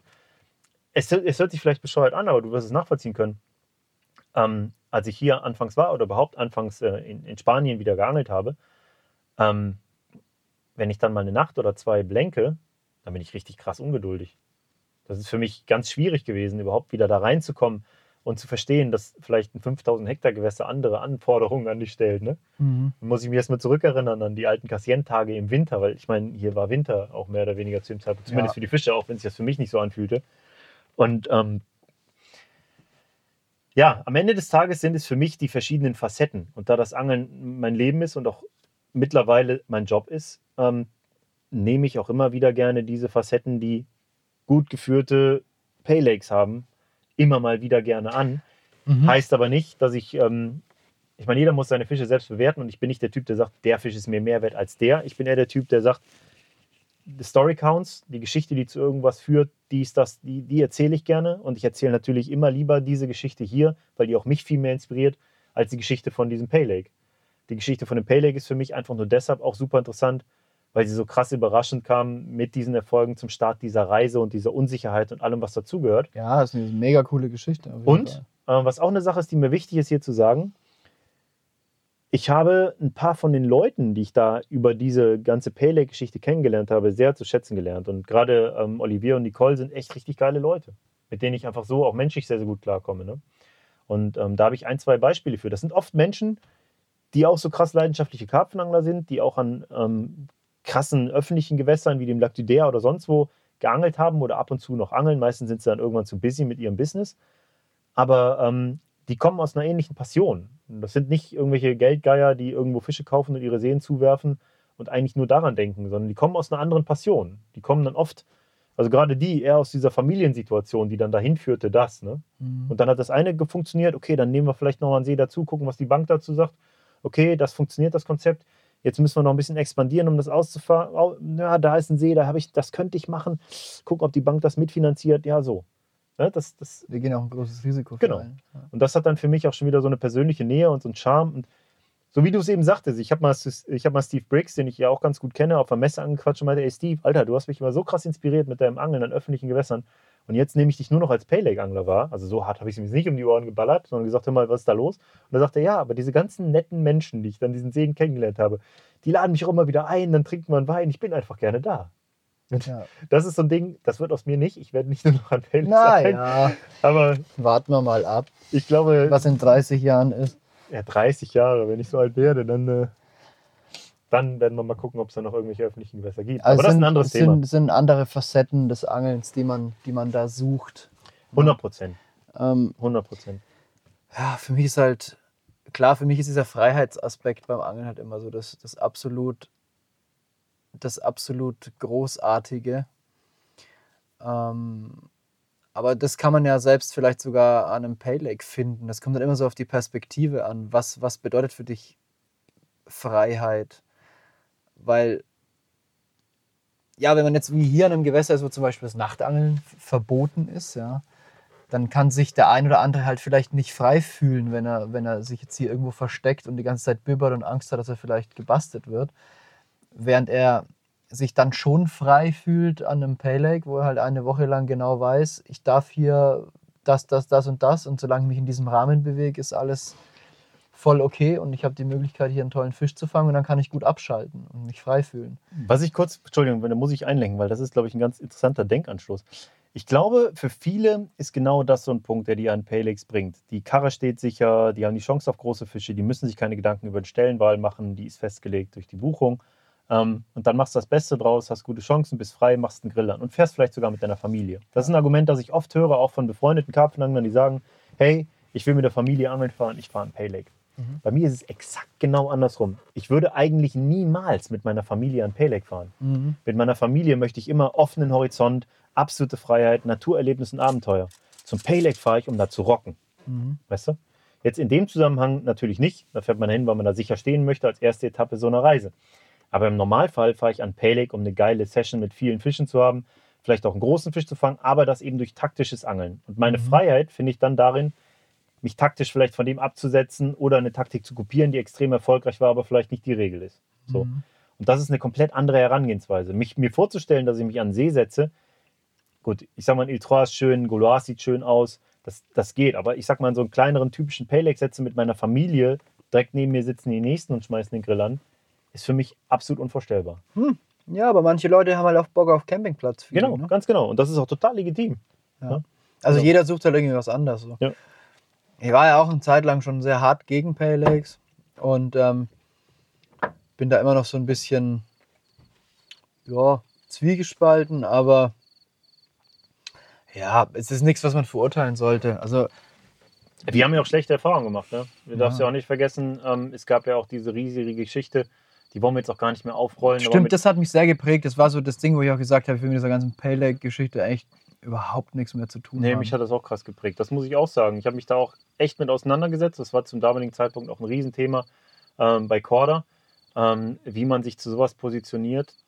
Aber wie Also, gesagt, nur um es mal zusammenzufassen, es ging um den Pay Lake, an dem aus, dem, aus, aus, aus etlichen umliegenden großen Gewässern große Fische offensichtlich geklaut und wurden. das aus Gewässern, die wir selbst beangelt haben. Und es war auch ein Fisch dabei, den habe ich damals mit, ich glaube, 41 oder 43 Pfund gefangen vor vielen Jahren, ähm, der ebenfalls dann auch in diesem Pay Lake wieder aufgetaucht Dann ist. haben wir hier, wir haben für Freiheit gekämpft auf Capzilla und haben auch darüber berichtet, haben dann Rüge von Anwälten bekommen. Es war auch gar nicht so günstig am Ende vom Tag. alles. Nee, es war überhaupt keine geile Aktion. Und es ist halt Und es so, stellte sich so ein bisschen heraus, Ja. dass es anscheinend so läuft. Ähm, das ist aber auch wieder gefährliches Halbwissen. Also da, ähm, das, das bitte jetzt nicht. Es, es wird wahrscheinlich so laufen, dass dann ähm, Besitzer dieser Seen ähm, Bestände aus kleinen Gewässern kaufen. Das machen sie dann irgendwie mit irgendeinem äh, Bürgermeister von irgendeinem Dorf, klar, hör mal, ich möchte gerne den Fischbestand aus diesem Gewässer kaufen, um damit meinen See zu besetzen. Am Ende des Jahres kaufe ich den, dann mache ich einen Netzzug. Ja, alles klar, hier Vertrag, bla bla, ähm, Unterschrift und gut. Und ähm, bis zu dem Zeitpunkt, wo das Gewässer dann tatsächlich abgefischt wird, ist halt die Gelegenheit noch da, dass Locals, die dafür geschmiert werden, aus öffentlichen, großen, umliegenden Gewässern große Fische in diesen See werfen, damit diese dann aus diesem See abgefischt werden können und mit Papieren und völlig legal gekauft wurden. Ab diesem Punkt sind sie legalisiert. Ab diesem Punkt sind sie dann legal ins Gewässer gewandert. Und das ist natürlich eine Katastrophe. das ist halt so ein Schmuh, der halt. Es steht im Raum, dass sowas gemacht wird. Es ist immer sehr, sehr schwer, das nachzuweisen. Es sind Gerüchte, die aber an vielen Stellen auch nahe liegen. Ähm, du kannst dir nicht vorstellen, was da an Schindler aber das heißt ja nicht, dass es überall so ist. Nein, natürlich nicht. Aber es ist halt sau schwer zu differenzieren. Und deswegen habe ich halt für mich gesagt, oh, bevor ich mich mit sowas auseinandersetzen muss, dann blende ich lieber am Riesensee. Genau, und das kann ich gut und voll und ganz nachvollziehen. Da kommt natürlich noch dazu, dass es eben Pay Lakes gibt, in denen, also Runs Waters, in denen es einfach darum geht, dass zu viele Fische auf zu kleinem Raum drin sind und die müssen fressen. Fakt ist, es fahren aktuell sehr, sehr viele Menschen nach Kroatien, fahren da in diese Wurfgewässer, wo es halt hart gespompt wird und machen, wer weiß was draus, fangen Monsterfische, fette 30 Kilo Fische. Aber ähm, ich habe da mit Eli Hamidi, der auch dort war für Monster Cup, lange darüber gesprochen, der echt auch frustriert war, weil er sagte, hey, ganz im Ernst, das sind Gewässer, an denen diese Fische sonst gar nicht überleben würden oder in diese Größen wachsen könnten. Das ist völlig utopisch. Ja, und das ist Es halt ist- immer so das Ding, wo, wo alle sagen, das ist kein ja. Pay Lake, weil es ist letztlich ein Tageskartengewässer, aber doch, natürlich ist es ein Pay Genau, Lake. also und deswegen sehe ich die Sache mittlerweile auch noch mal ein Stück anders und differenzierter, weil es gibt so viele Gewässer mittlerweile, die eigentlich wie ein Pay Lake funktionieren. Also und das sind ganz, ganz viele Vereinsseen im Endeffekt genau. ähm, die eigentlich nichts mehr von einem Pay Lake unterscheidet, außer dass da nicht wirklich ähm, Ordnung herrscht. so richtig.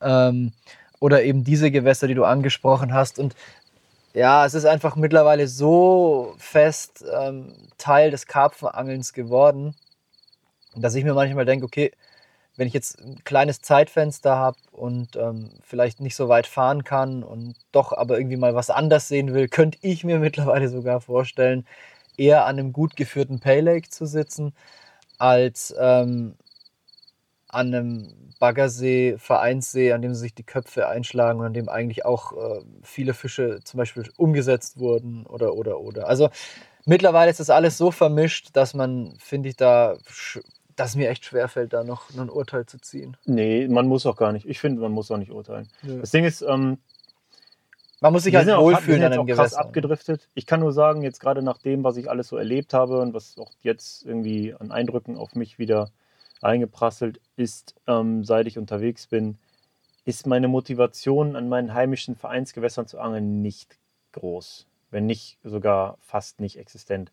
Ich habe Bock auf, auf, ähm, auf mobiles Angeln, auf Stalken, auf solche Sachen. Aber auf diesen typischen Futterkampf mit den immer gleichen Wochenendanglern, ähm, die sich da behaupten und das alles motiviert mich gerade null. Ja, aber das, gut. Das ist auch das, das ist auch so ein Ding, was, also ich weiß, die, ich habe zum Beispiel jetzt tatsächlich auch, wo du das gerade ansprichst, auch schon wieder einen Termin. Ich werde zum Beispiel an Il Trois ab und zu fahren, einfach weil es mich da sehr gebockt hat und ich das reizvoll finde. Ähm, unter anderem auch für eine neue Videoserie, aber das ist eh kein Platz mehr nach dem Podcast. nee, so oft wie du das Gewässer genannt hast. Ja, ja, das würde mich für, für Olivier freuen, weil das wird denen gut tun, wenn die mal wieder ein bisschen was verbuchen. Die haben ja noch andere geile Gewässer. Ähm, aber das, was mich da interessiert, was ich da cool finde, ist, dass dann ja auch immer die Karten wieder neu gemischt sind. Das ist genauso, also das Ding ist, muss ich vielleicht auch an der Stelle sagen, ich glaube, ich werde nicht ein einziges Mal dahin fahren, ohne auch ein öffentliches Gewässer zu beangeln. Und das Mhm. Coole ist, es liegt halt in der Region, wo du an der Ion angeln kannst, am Kanal de Bourgogne, ähm, an allen möglichen anderen coolen öffentlichen Gewässern dieser Ecke. Äh, ich habe Gewässernamen genannt, aber von Gewässern, die so viele Streckenabschnitte haben, dass ich jetzt eigentlich wahrscheinlich keinem auf die Füße Ja, ein getreten Fluss und ein Kanal. ja. Genau, kann man machen. kann man machen. Aber ähm, die Region hat auf jeden Fall sehr, sehr viel zu bieten. Insofern, genau, kann man das alles geil kombinieren. Und da kommen wir wieder an den Punkt, ich glaube, das ist das, weshalb wir uns auch gar kein Urteil erlauben können. Jeder hat eine sehr eigene und individuelle Art und Weise, da ranzugehen. Ne? Ich weiß zum Beispiel, ein Kumpel von mir, der Daniel Brünkmanns hier von Korda auch, der Bärtige, ein sehr, sehr guter Angler, ein sehr lieber Kerl, hat man ja auch schon im Karpfenradio. Ähm, der ist total auf dieses Thema Paylex spezialisiert. Der liebt das. Mhm. Genau aus dem Grund. Der hatte absolute Ruhe, der ist in völliger Sicherheit, was alles angeht. Und dann kann er durch sein Know-how und sein taktisches und technisches Vorgehen wahre Sternstunden erleben und das in einem, in einem gewissen Rahmen, wo er ungefähr weiß, was ihn erwartet. Ja. Das kann ich auch nachvollziehen. Und das ist so jeder, wie er mag. Ne? Ja. Genau. ja, das Angeln hat halt tausende von Facetten und jedes legitim. Fakt ist, wir waren an diesem Pay Lake, es war 6 Grad Wasser. Ähm, wir hatten in der letzten Nacht, glaube ich, minus 4 Grad. Wir hatten nicht einmal die Heizung an, wir haben höllisch gefroren. Wir haben ihn mit einem Lachen und einem weinenden Auge verlassen und nach vier Nächten sind wir da abgehauen. Soweit, so gut. Hi Leute, David hier aus der Capzilla-Redaktion. Ich möchte kurz dazwischenfunken, um dir drei top aktuelle Beiträge ans Herz zu legen. Zunächst wäre hier der Nash Ligen Guide zu nennen, in dem wir dir anhand der Indulgence Range vorstellen, welche Liege die richtige für dein Angelziel ist. Warum gerade Liegen aus dieser Range?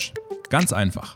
Die Indulgence Range umfasst viele verschiedene Modelle, von der ultraleichten und kompakten Liege bis hin zur XXL-Variante. Anhand der unterschiedlichen Ligen können wir dir zeigen, welche Liege in welchem Einsatzgebiet ihre Stärken und Schwächen hat. Du willst dir eine neue Liege anschaffen? Dann solltest du unseren Nash Ligen Guide auf jeden Fall gesehen haben. Technikfreaks aufgepasst! Mit dem Baitboot 2 präsentiert uns New Direction Tackle ein echtes Männerspielzeug, das bis unter das Dach voll mit jeder Menge Features gestopft ist. Zunächst verbindet das Boot den Spaß an ferngesteuerten Booten mit dem praktischen Einsatz auf der Jagd nach Karpfen. Das smarte Baitboot 2 bietet zudem noch einige fette Highlights wie Licht, ferngesteuerte Ladeklappen, ein verbautes Deeper-Sonar und einen Autopiloten. Wenn du zunächst von der vielen Technik zurückschreckst, solltest du dir den im Einsatz Praxistest unseres Redakteurs Florian genauer ansehen, der das Boot völlig intuitiv in Betrieb genommen hat und der dem Futterboot so manchen Bonusfisch am Altrhein zu verdanken hat. Du stehst auch auf Lockstoffe, fändest es cool, selbst ein Wundermittelchen zusammenzustellen, aber traust dich nicht so recht? Mir ging es ähnlich, als ich mich durch das riesige Angebot der Lockstoffmanufaktur geklickt habe.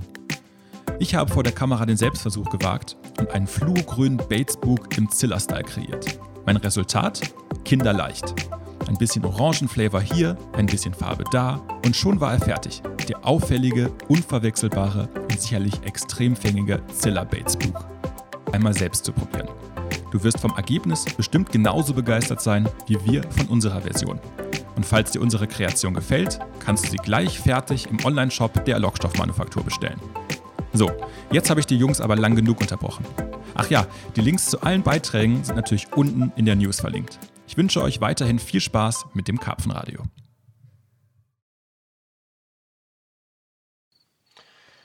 Und das, Wie ging's, wie ging's denn dann weiter? Also Frankreich, äh, wie hat sich die Situation in Frankreich währenddessen entwickelt? Oder wie ging's weiter? also Frankreich war zu der Zeit wieder etwas entspannter, aber nach wie vor nicht geil. Mm, Was zum Beispiel aufrecht erhalten blieb, war diese Ausgangssperre. Mhm. Und da war Das heißt, dass du halt über Nacht nicht raus darfst, so wie man es in Deutschland jetzt vielerorts auch Ja, genau. Ich weiß, dass im Nachhinein viele Leute auch angeln waren und ähm, dass diese Ausgangssperre da jetzt gar nicht so die Beeinträchtigung war, weil das hat keinen gekümmert, wenn du da im Zelt gehaust hast. Mhm. Ähm, es wäre im Van auch erst Waren ja recht auch kein wieder Problem. eigenen vier Wände. Genau, es wäre im Zelt auch erst recht kein Problem gewesen. Aber ja, uns hat das Ganze halt dann tatsächlich doch schon abgeturnt. Und vor allen Dingen, was uns richtig abgeturnt hat, war die Kälte. Mhm. Also wir hatten jetzt kein Interesse daran, irgendwo, ich meine, du weißt es selber, selbst wenn du zum, zum Cassien fährst, ähm, im Winter kann es da richtig Minus werden. Also so richtig Minus. Ne? Mhm. Ähm, das ist nicht das, was wir als Familie da ungefähr wollten. Wir sind dann ähm, nördlich von Lyon, nicht die geilste Region, um, um auf einem Rasthof zu stehen, hast du auch mal eine Erfahrung gemacht. Deshalb sind wir da abgefahren, sind in so einen Ort rein und haben da so einen Insider-Tipp Wohnmobilstellplatz genommen. An der Stelle, ähm, falls du mal Bock drauf haben solltest, so eine Tour zu machen oder was auch immer zu machen oder mal eine Übernachtungsmöglichkeit suchst, lade dir die Gratis-Version der App Park for Night runter. Ähm, die ist der absolute Hammer. Da kannst du über eine Kartenfunktion überall äh, richtig geile Standorte finden, wo du Servicestationen hast, wo du Tankstellen hast, wo du öffentliche Parkplätze hast, wo du Wohnmobilstellplätze, Campingplätze, Offroad-Parkplätze, alles. Es ist wirklich eine sehr, sehr geile App, Mhm. ähm, die super einfach zu bedienen ist und top funktioniert. Ja, die ist super. Genau. Darüber haben wir auf jeden Fall da einen coolen Platz gefunden und ähm, da haben wir eine Nacht gestanden, äh, sind da da nach Rhone ein bisschen auf und ab spaziert, haben uns einigermaßen frei und doch irgendwie beeinträchtigt und unsicher gefühlt und sind dann weitergefahren und haben nochmal eine Nacht gestanden am Mittelmeer, wenn ich mich nicht irre, Mhm. und eine weitere noch an einem kleinen Forellenseechen ähm, unweit der spanischen Grenze an Pyrenäen, weil wir Mhm. uns mental darauf vorbereiten wollten, diese Grenze zu passieren, wo wir auch wieder fest davon ausgegangen sind, die schicken uns zurück. Also ihr habt ganz langsam an die Grenze Wir haben uns herangetastet. an die Grenze rangetastet. Ich sag mal, Da, dafür, dass dann eigentlich da kein Mensch stand. richtig. Wenn du mit Kindern unterwegs bist, dann übertreibst du natürlich deine Fahrtstrecken auch nicht. Ich sag Ja, mal so vier, logisch. fünf Stunden sind Mhm. okay. Danach musst du deine Hunde mal wieder ausführen. Ne? Und das ist, das ist bei Kindern noch viel schlimmer. Ne? Die müssen Ja. halt eigentlich noch viel regelmäßiger Bewegung haben. Dann Hörbücher können sie natürlich eins nach dem anderen wegsaugen, aber Gut, aber bei euch ist ja dann eh der, bei so, einem- bei so einem Vanlife-Ding ist ja It's about the journey, ist ja immer der Weg das Ziel. Ja, klar. Nur es ist natürlich schön, weil zu dem Zeitpunkt haben wir uns, wie gesagt, nach wie vor sehr unsicher gefühlt. Wir waren davon überzeugt, dass Freistehen problematisch ist. Mhm. ne? Und das war das, was suggeriert wurde. Und du hast natürlich auch kaum andere Touristen getroffen. Interessanterweise, als wir dann an so eine äh, Windsurfing-Ecke kamen ähm, am Meer, ja, standen da halt plötzlich doch schon wieder ein paar Vans. Ne? Und auch geliehene Vans, gemietete und Leute, die halt da ihrem, ihrer Passion nachgegangen sind. Mhm. Und dann fühlte sich das plötzlich auch wieder viel sicherer an. Ne? Auch legitimer. Total. Das fühlte sich so an, okay, wir sind ja doch nicht die Einzigen, die unterwegs Und, sind. und wir sind Mhm. nicht nur die, die sich jetzt rausnehmen, während alle anderen zu Hause sitzen. Genau. Ja, das kenne ich auch, das Gefühl. So, man will jetzt auch nicht da der Sonderling sein oder jemand, der sich was, was anders erlaubt als alle anderen. Aber letztendlich sind halt doch auch viele Leute unterwegs. Das sind halt Ja, so, mehr als man denkt. das sind halt so die, die, die andere Seite der Medaille, die man halt natürlich dann so nicht so präsentiert bekommt über das Bild der Medien. Auf jeden Fall, dann sind wir über die Grenze. Wir haben uns getraut. Und da war niemand. Mal wieder niemand. Es stand einfach gar keiner da. Ja. Und das Geile ist, du fährst dann über die Grenze und denkst, jetzt fährt uns doch einer hinterher. Die holen uns doch hier jetzt jeden Moment raus und wollen alles sehen, was wir haben. Ja. Das interessiert halt niemand. Natürlich fährt da keiner hinterher. Niemand juckt's. Niemanden. Und wir hatten uns dann, als wir endlich in Spanien waren, ähm, als erste Etappe ebenfalls wieder sicheren Boden ausgesucht. Und das ähm, war die, das Angelcamp von äh, Ditch Ballard. Äh, das ist ein Nash Consultant, den ich Mhm. über, über Samir von äh, den Carb-Lifern ähm, kennengelernt oder in Kontakt gemacht hatte. Mit dem hatte ich tatsächlich aus Deutschland auch schon mal telefoniert. Ein unvorstellbar liebenswerter Mensch, super geil. Ähm, der hat, es hat angefangen zu regnen, wie krass, in Spanien. Fängig, Egal. wird fängig. Ähm, wird fänglicher. Der hat ähm, eben hat dieses Camp in, ähm, am Fluss Ebro tatsächlich, also nicht in Mequinenza, sondern ähm, bei Ribaroja del Ebre. Und da hat er ein Wallercamp, das heißt Ebro Mad Cats. Aber da kann man natürlich auch auf Karpfen angeln. Und ähm, da konnten wir eben auch entsprechend auf privatem Boden stehen. Mhm. Weil, und das ist eine absolute Seltenheit am Ebro, ähm, der hat ein Camp, das tatsächlich direkt am Wasser liegt. Sein das Garten, da wirklich sehr ja, selten. sein Garten ist Ja. der Ebro. Sind diese riesigen, ähm, muss man eben die Türe schließen wegen dem Regen? Shift richtig jetzt. Ja, sein Garten sind diese riesigen Bambusfelder, äh, ja, Felder, Wiesen, Wälder direkt am Ebro. Mhm. Und ähm, unser Plan war dort dann Weihnachten zu verbringen. Und äh, ja, das haben wir tatsächlich gemacht. ja, Wir Ja. sind da dahin gefahren, ähm, sind ultra herzlich willkommen geheißen worden. Ditch und seine, seine, seine Freundin Amy sind ähm, unheimlich liebe Menschen, richtig geil. Äh, sehr sensible, sehr, ja, einfach geile Leute, mit denen wir eine gute Zeit auch hatten. Und wir standen da wirklich so Premium, wie man nur stehen kann. Wir haben den Van wirklich genau an der Wasserkante zum Ebro geparkt, auf einer Grasfläche. Und das Geilste ist, da es ja nun mal ein Wallercamp ist und der Wallerangler an sich wahrscheinlich einen hohen Stromverbrauch hat, warum auch immer, hat der Strom da unten 300 Meter entfernt von seinem Haus direkt am Wasser. Hm. Das heißt, wir konnten unseren Van sogar mit Strom versorgen. Wir hatten eine kleine Elektroheizung, die dauerhaft lief. Und ähm, ja, haben dann da im Ebro gehaust ja, und Weihnachten gefeiert. Wahnsinn. Mhm. Ja, dann haben wir uns Silvester getroffen. Wir waren dann eine Weile. Wie lange war die ähm, am Ebro? Schon eine Weile, ne? Ja, wir waren, sag ich mal, eine knappe Woche. Ja. Äh, bei Ditch waren wir eine Woche ungefähr. Wir haben Okay. da auch auf Mawalla geangelt. bei das war auch bei eine, Ditch und dann warst du ja noch an einer anderen Stelle, Mekinenza. Genau, genau. Danach, ähm, ich wollte unbedingt auch mal nach Mequinenza. Mhm. Also am Ebro insgesamt angeln wollte ich sowieso eigentlich immer schon mal. Ähm, nicht zwingend auf Karpfen, muss ich ehrlich sagen. Mhm. Aber gerade irgendwie dieses Thema Wallerangeln und Raubfischangeln hat mich da immer gereizt. Was der Ebro halt so zu bieten Ja, hat. eben. Ja. Aber natürlich auch, gerade seit, seit Mequinenza Gold Rush von dir.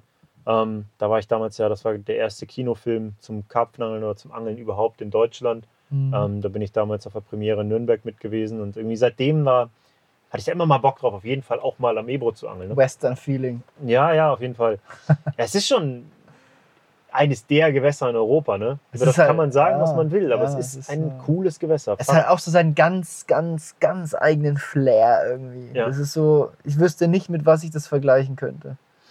Auf jeden Fall habe ich dann natürlich auch am Ebro nach einer Möglichkeit gesucht, also in Mequinenza, wie kann ich da denn auf sicherem Boden stehen, ähm, ohne Probleme zu bekommen. Und äh, ja, dann habe ich den Olli kontaktiert von Urlaub nach Mars. Mhm. Und an der Stelle nochmal Olli ein dickes Dankeschön. Olli ähm, konnte Oliver mir, Schier. Oliver Schier konnte Ja. mir jetzt natürlich keine Garantie äh, äh, versprechen, dass ich da irgendwie sicher stehe. Und er hat gesagt, du kannst das alles auf eigene Verantwortung machen. Aber ähm, du kannst natürlich gerne, wenn du möchtest, dich da unten bei mir an den Steg stellen. Der Steg an sich ist mein Eigentum. Ähm, das ist in dem Sinne mehr oder weniger privat. Und ja gut, wenn du Probleme kriegst, kann ich da leider nichts für dich tun, aber das kannst du gerne machen. Und das habe ich auch gemacht. Und wie du dir vorstellen kannst, hatte ich Probleme? Nein. Nope. Aber du hattest einen Vorteil. Im Gegensatz zu Problemen hattest du einen großen Vorteil. Also da zählst du zu den großen Corona-Gewinnern in, in diesem Moment. Ähm, normalerweise kannst du eigentlich vergessen, an dem Steg zu angeln. Das kann Ja, ich dir nee, aus äh, eigener Erfahrung sagen, weil da liegen Boote an und da, da fahren die ganze Zeit irgendwelche ähm, Raubfischangler raus und kommen auch erst nachts wieder rein, weil bei Trippin wollten, äh, wollten ähm, Felix und ich auch eine Nacht da unkompliziert an diesem Steg angeln als Zwischenstation. Und ähm, das war unmöglich, weil da fehlten noch ein paar Boote und wir dachten uns, ach, wir warten einfach, bis sie wieder reinkommen. Und die kamen halt echt so mitten in der Nacht, so als wir es gar nicht mehr von der Liege geschafft haben. Ja. Geschweige denn daran denken konnten, die Routen noch zu fahren, weil morgens eh schon wieder die nächsten abfahren. Also an sich ist es echt ein, eine heiße Area da zu angeln. Das ist echt ein geiler Angelplatz. Ja, wäre ein mega geiler Angelplatz. Also ich habe tatsächlich den Vorteil gehabt, dass da kein einziges Boot lag, außer mein winziges 2,10 Meter Schlauchboot. Aber ähm, Gibt es auch übrigens in meinem Vlog zu sehen, wenn ihr auf dem YouTube-Kanal geht, ähm, Capzilla YouTube-Kanal, auch wieder völlig kostenlos. Da seht ihr auch, ähm, wie Christopher da geangelt hat. Und äh, ja, da habe ich nebenher gefloggt. Und ganz kurzer Querverweis nochmal. Ich weiß nicht, ob wir es schon genannt haben, aber vielleicht sollten wir jetzt mal ganz kurz das auch ähm, in Fokus rücken. Wir haben auch eine richtig geile Videoserie für Capzilla Plus produziert über deinen Vanlife-Trip. Da haben wir, die, haben wir die letzten zwei Tage auch mächtig viel dafür gefilmt nochmal. Ja, klar. Also ähm, ich bin natürlich jetzt nicht untätig gewesen. Ne? Ich habe Content gefilmt ohne Ende. Also ich habe eigentlich alle Etappen, die ich, ähm, an denen ich war, grundsätzlich immer im Vlog-Style mitgefilmt. Ähm, GoPro, Drohne und äh, Kamera. Ähm, es ist sehr, sehr viel Interessantes passiert. Das können wir natürlich nicht annähernd in so einem Podcast aufrollen, das ist ja klar. Ähm, da ist auch sehr viel Anglerisches drin, da sind sehr viele Insider-Tipps drin, da sind tatsächlich auch Gewässer drin, da ist eine ganze Menge drin und es sind natürlich auch richtig viele, richtig geile Fische mit drin. Äh, viel Family Life, viel Vandive und viel Struggle, wie es sich eben so gehört. Ähm, das das habe ich alles mitgevloggt und ähm, wir haben jetzt bis jetzt schon 13 richtig coole Etappen, die alle auch sehr lang sein werden und sehr dicht und sehr interessant. Und die werden auf Capsilla Plus laufen ab, wo sind wir ungefähr? Mai? Nee, wo, was- Mai, Juni, so? Nee, das schaffen wir nicht. Wir haben noch äh, ein bisschen Vorlauf mit anderem Material. Ähm, da kommen jetzt erstmal noch ähm, Juli dann so. zwei Kanalratten-Recaps von mir. Mhm. Ähm, dann kommt, habe ich zwei Da geht was Folgen noch gedreht und, Ah ja, cool, die sind mega. und dann, ähm, dann kommt deine Vanlife-Serie. Genau. Und parallel läuft ja auch Daryl Pack. Daryl Pack-Serie. Also wir haben momentan echt. Also Videoserien. Wir haben haufenweise Videoserien Ja, auf Capsula Plus. ja, Aber ich sag mal so, gegen, gegen Sommer, Spätsommer ähm, startet das Ganze. ja. Und ähm, ja, ich habe in dem Konstrukt auch noch ein bisschen was vor, aber ich will ja auch gar nicht zu viel vorwegnehmen. Fakt ist, wir haben auf jeden Fall schon 13 richtig fette Etappen und ähm, ich freue mich selber sehr, sehr darauf, das zu gucken, weil das für mich natürlich oder für die ganze Familie. Wie so ein also Urlaubsvideo, oder? Ja, das ist gut, natürlich. Es hat einen harten anglerischen Schwerpunkt, ne? klar, weil wir natürlich. hauptsächlich, also wenn wir Ja, eine, eine, eine City-Besichtigung oder irgendwas am Strand gemacht haben, haben wir selten gefilmt. Packen wir jetzt auch nicht unbedingt in dieses Format. Genau, aber ähm, das Angeln habe ich schon dokumentiert natürlich Ja, und ähm, ja, so kommt auf jeden Fall hauptsächlich für mich ein richtig geiler Rückblick auf das Ganze natürlich auch zustande. Ne? Übrigens an der Stelle mag der eine oder andere sich jetzt denken, hört auf von Capzilla Plus zu reden, ich will das eh nicht bezahlen und bla bla bla, ihr wollt ja nur Geld verdienen, Kommerz, Kommerz. Pass auf, wir haben jetzt was für dich. Du kannst dir das auch zum Teil umsonst angucken, weil wir haben ab sofort eine Testwoche am Laufen. Das möchte ich ganz kurz mal, das ist, das ist der Stolz meiner Arbeit der letzten paar Monate. Ähm, da haben wir extrem stark darauf hingearbeitet, das ermöglichen zu können. Ihr könnt ab sofort Capzilla Plus völlig kostenlos und unverbindlich testen für eine ganze Woche.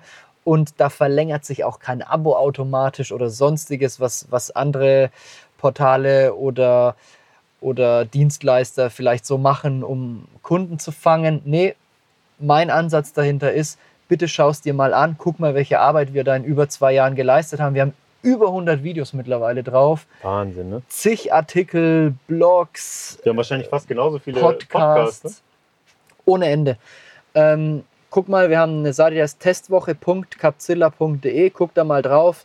Da sind auch die ganzen Inhalte mal grob aufgeschlüsselt und über diese Seite kommst du auch problemlos, wirklich mit ein paar wenigen Klicks zu dieser, zu dieser Testwoche. Kannst dann einfach mal durch Capzilla Plus durchstöbern und dann wirklich nach einer Woche testen, für dich selber entscheiden, möchte ich es mir mal einen Monat gönnen, gönne ich mir mal ein Jahresabo und so weiter und so fort.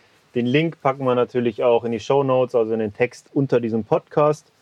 Und das finde ich auch ganz wichtig an der Stelle nochmal zu sagen, das ist in keiner Form eine Verarschaktion, die sich selbst verlängert, sondern es ist einfach nur endlich mal von unserer Seite die mittlerweile technisch mögliche Möglichkeit zu zeigen, wie geil das eigentlich ist. Dass es eigentlich richtig geiler Content ist, für den es sich lohnt. Am Ende vom äh, Tag ist es immer Geschmackssache, aber wir sind schon sehr stolz auf das, was wir da in den letzten Jahren da gefüllt haben an Material. Ja.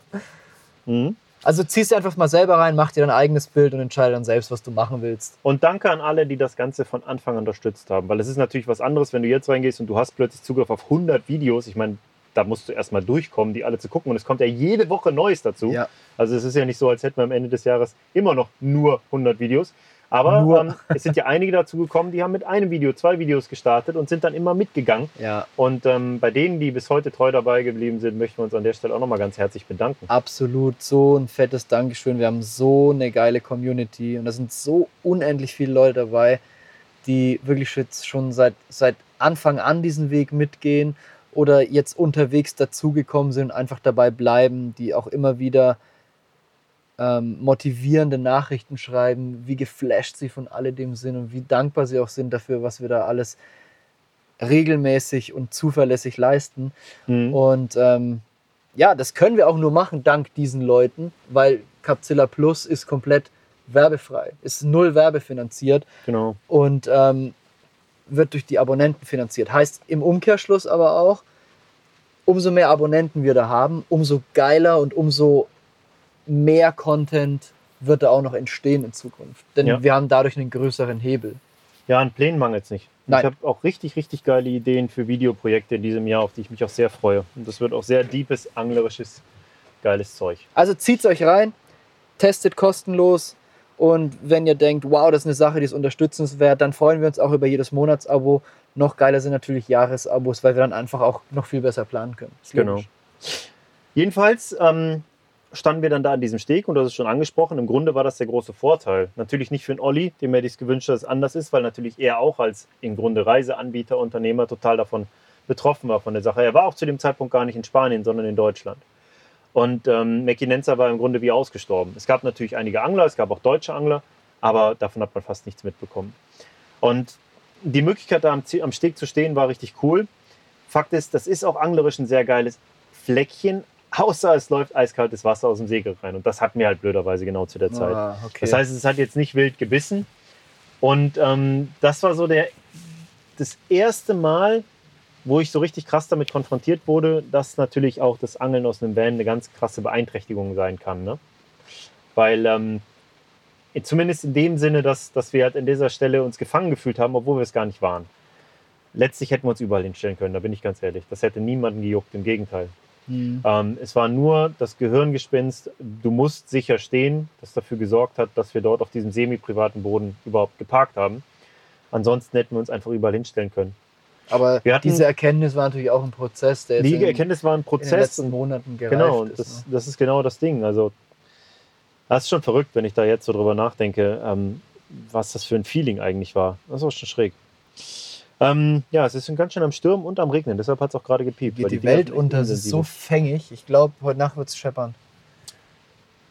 Ich habe letzte Woche beim härtesten Regen auch, also ich habe schon ein paar Mal beim härtesten Regen so zwischendurch geangelt und das war nie so.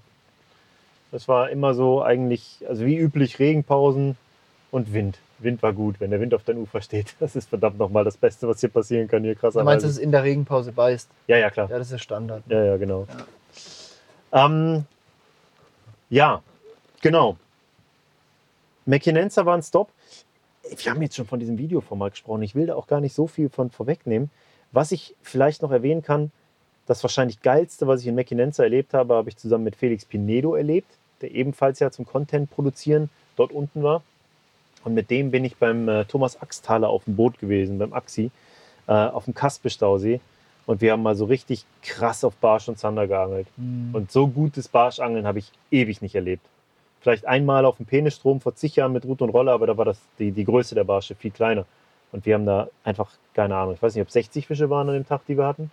Das war Wahnsinn, Mann. Wir haben echt so viele geile Barsche gefangen, ein paar Zander zwischendurch. Felix hat noch einen kleinen Waller gefangen an der Spinnrute. Ja, war ein Hammer, war ein Hammertag. Habe ich übrigens auch alles gefilmt. Ja. Hm? Wahnsinn. Dann auch. Ist es legitim, Barsche auf Capzilla zu zeigen? Das ist jetzt mal eine Frage an die Community. Kommentiert es mal irgendwo hin. Ähm, Finde ich das auch geil, wenn das, wenn das Angeln in diesem Format auch mal. Ich meine, es ist ja schon hauptsächlich Karpfen. Aber ich weiß, es wird auch mal einen Waller und einen Barsch zu sehen geben. Ähm, wie findet ihr das? Interessiert euch sowas eigentlich auch? Oder eher weniger? Sagt ihr nur Karpfen, Karpfen, Karpfen? Also einfach mal so als Frage in die Community rein. Ich glaube, dass das ganz viele geil finden, gerade in dem Zusammenhang dieses Vanlife-Dings. Ne? Also ich habe zumindest sehr viel Feedback bekommen von knallharten Karpfenanglern, die ich kenne, die dann, ähm, die dann geschrieben haben, ja klar, so eine, so eine Reise gibt dir dann auch die Möglichkeit, dir auch mal wieder die Zeit freizuschaufeln, auf diese Fische zu angeln. Ne? Mhm. Bei einem normalen Berufsalltag und mit der Vorliebe fürs Karpfenangeln macht man das ganz selten. Ne? Ist so, ja. Dann, dann nimmst du dir halt einfach die Spinnroute nicht. Du nimmst sie vielleicht mal mit, aber so wirklich gezielt mal irgendwie zwei, drei Tage Hartgas den großen Hecht fangen zu wollen, das macht man sehr selten. Ah, ich hatte sie auch schon oft dabei und dann lag die da nur rum, weil bis die Karpfenruten wieder fertig waren. Und wenn es dann auch noch mal beißt, dann vergisst du das Ding eh komplett. Ja. Ja, definitiv, ja. Naja, auf jeden Fall, das war ein Highlight da. Karpfen gefangen haben wir natürlich auch. Aber ähm, was auch da natürlich wieder echt ungeil war, war ähm, die Kälte insgesamt. Ne? Also, ich meine, man darf nicht vergessen, wir haben Silvester dort verbracht und wir sind verdammt nochmal im Winter dort gewesen. Und es ist jetzt auch relativ hoch gelegen. Es ist nicht der tiefste Süden Spaniens. Ähm, wir, es hat dort nachts gefroren und es war einfach auch kalt. Ja, Und eine Sache, vor der ich gewarnt wurde, ähm, die du am Ebro gerne mal hast, gerade in der Jahreszeit, ist halt dieser Nebel, der da ewig lange hält und dafür sorgt, dass die Sonne kaum rauskommt und keine Kraft entfalten kann. Und so, es kam noch eine Sache dazu. Und das war der nächste Lockdown in Spanien, der sich ankündigte. Ähm, gerade die Leute, die wir als Kontakte hatten, die auch in Spanien enger vernetzt waren, ähm, haben uns gesagt, es wird definitiv kommen, so wie sich das entwickelt. Bald wird wieder alles dicht sein, die Restaurants werden dicht sein, es wird die Ausgangssperre kommen, es wird ein Problem. Ist vielleicht jetzt nicht gerade ideal in Spanien. Und schon war wieder diese ätzende Unsicherheit da, ne? die Mhm. die Freiheit so beeinträchtigt hat. Aber damit war auch dann das, das Ziel da, viel früher als eigentlich geplant nach Portugal runterzureisen. mhm. Weil zu dem Zeitpunkt war Portugal definitiv das gelobte Land, die Freiheit schlechthin. Ja. Alles offen, die Möglichkeit des kulturellen Erlebnisses, geiles Wetter, vielleicht surfen gehen. Ähm, das, das Angeln. Angeln natürlich auch. Das We wenige suggerieren Portugal mit Angeln. Genau. Ähm, es gibt so unendlich viele geile Stauseen in Portugal. Völlig Genau. unerschlossenes Terrain. Ja. Ähm, ja, auch das. Auf jeden Fall, Portugal wäre das nächste Ziel gewesen. Ich muss sagen, wir sind genau zum richtigen Zeitpunkt in Mequinenza abgehauen, denn was nach uns kam, war die absolute, das absolute Schneechaos. Es war richtig krass katastrophales Schneechaos. Also jeder, der Bock auf Schnee hat, hätte sich gefreut, ne? Weiße Weihnachten und so. Mhm. Aber das war einfach nur der Horror. Du konntest nicht fahren, also wir waren mit unserem Auto mit Ganzjahresreifen okay, aber ähm, wir wären diese steilen Hänge da gar nicht hochgekommen oder wieder runter. Ja. Und ähm, das hat sich bei uns schon auf der Abreise angekündigt, als leichter Schnee fiel. Und äh, Felix hat mir dann nachher Bilder geschickt, wie sein Setup da eingeschneit war, wie es dann tatsächlich aussah. Das war der Horror. ja, das war richtig heftig diesen Winter. Das hat ja bis nach Madrid runter heftigst geschneit. Ja, Madrid lag ja auch tonnenweise hoch zu. Selbst hier ja, in der Extremadura hat es geschneit. 60 Kilometer äh, nördlich von hier, wo wir jetzt eben sind. und das ist ja nichts, was hier die Regel ist. Die Leute Nee, kennen nee, die sind alle Schnee. Hingefahren. Die sind alle hingefahren. Also gesammelt haben die sich da getroffen, um mal Schnee zu sehen. Ja. Ja. Und waren völlig überfordert, wenn sie denn im Schnee hausten, weil keiner, keiner kann hier mit Schnee klarkommen. Nee, ne? das sowieso, ja. ja. ja. Gibt es auch keine Winterreifen. Mhm. Die standen Kenn- alle völlig erstarrt da und haben so geguckt, was ist das so. Ja. Ähm, ja, auf jeden Fall wollten wir natürlich vor allem abhauen und sind dann auch relativ zügig nach Portugal gefahren. Natürlich haben wir Etappen gemacht. Ne? Ähm, wir haben versucht, das in Spanien so gut wie möglich irgendwo mitzunehmen und auch so die Route zu legen, dass wir dass wir angenehm rüberkommen. Und irgendwann standen wir dann vor der nächsten Grenze und haben uns rüber getraut. es war wieder niemand da. es war echt so krass. Versteckte Kamera. Ja.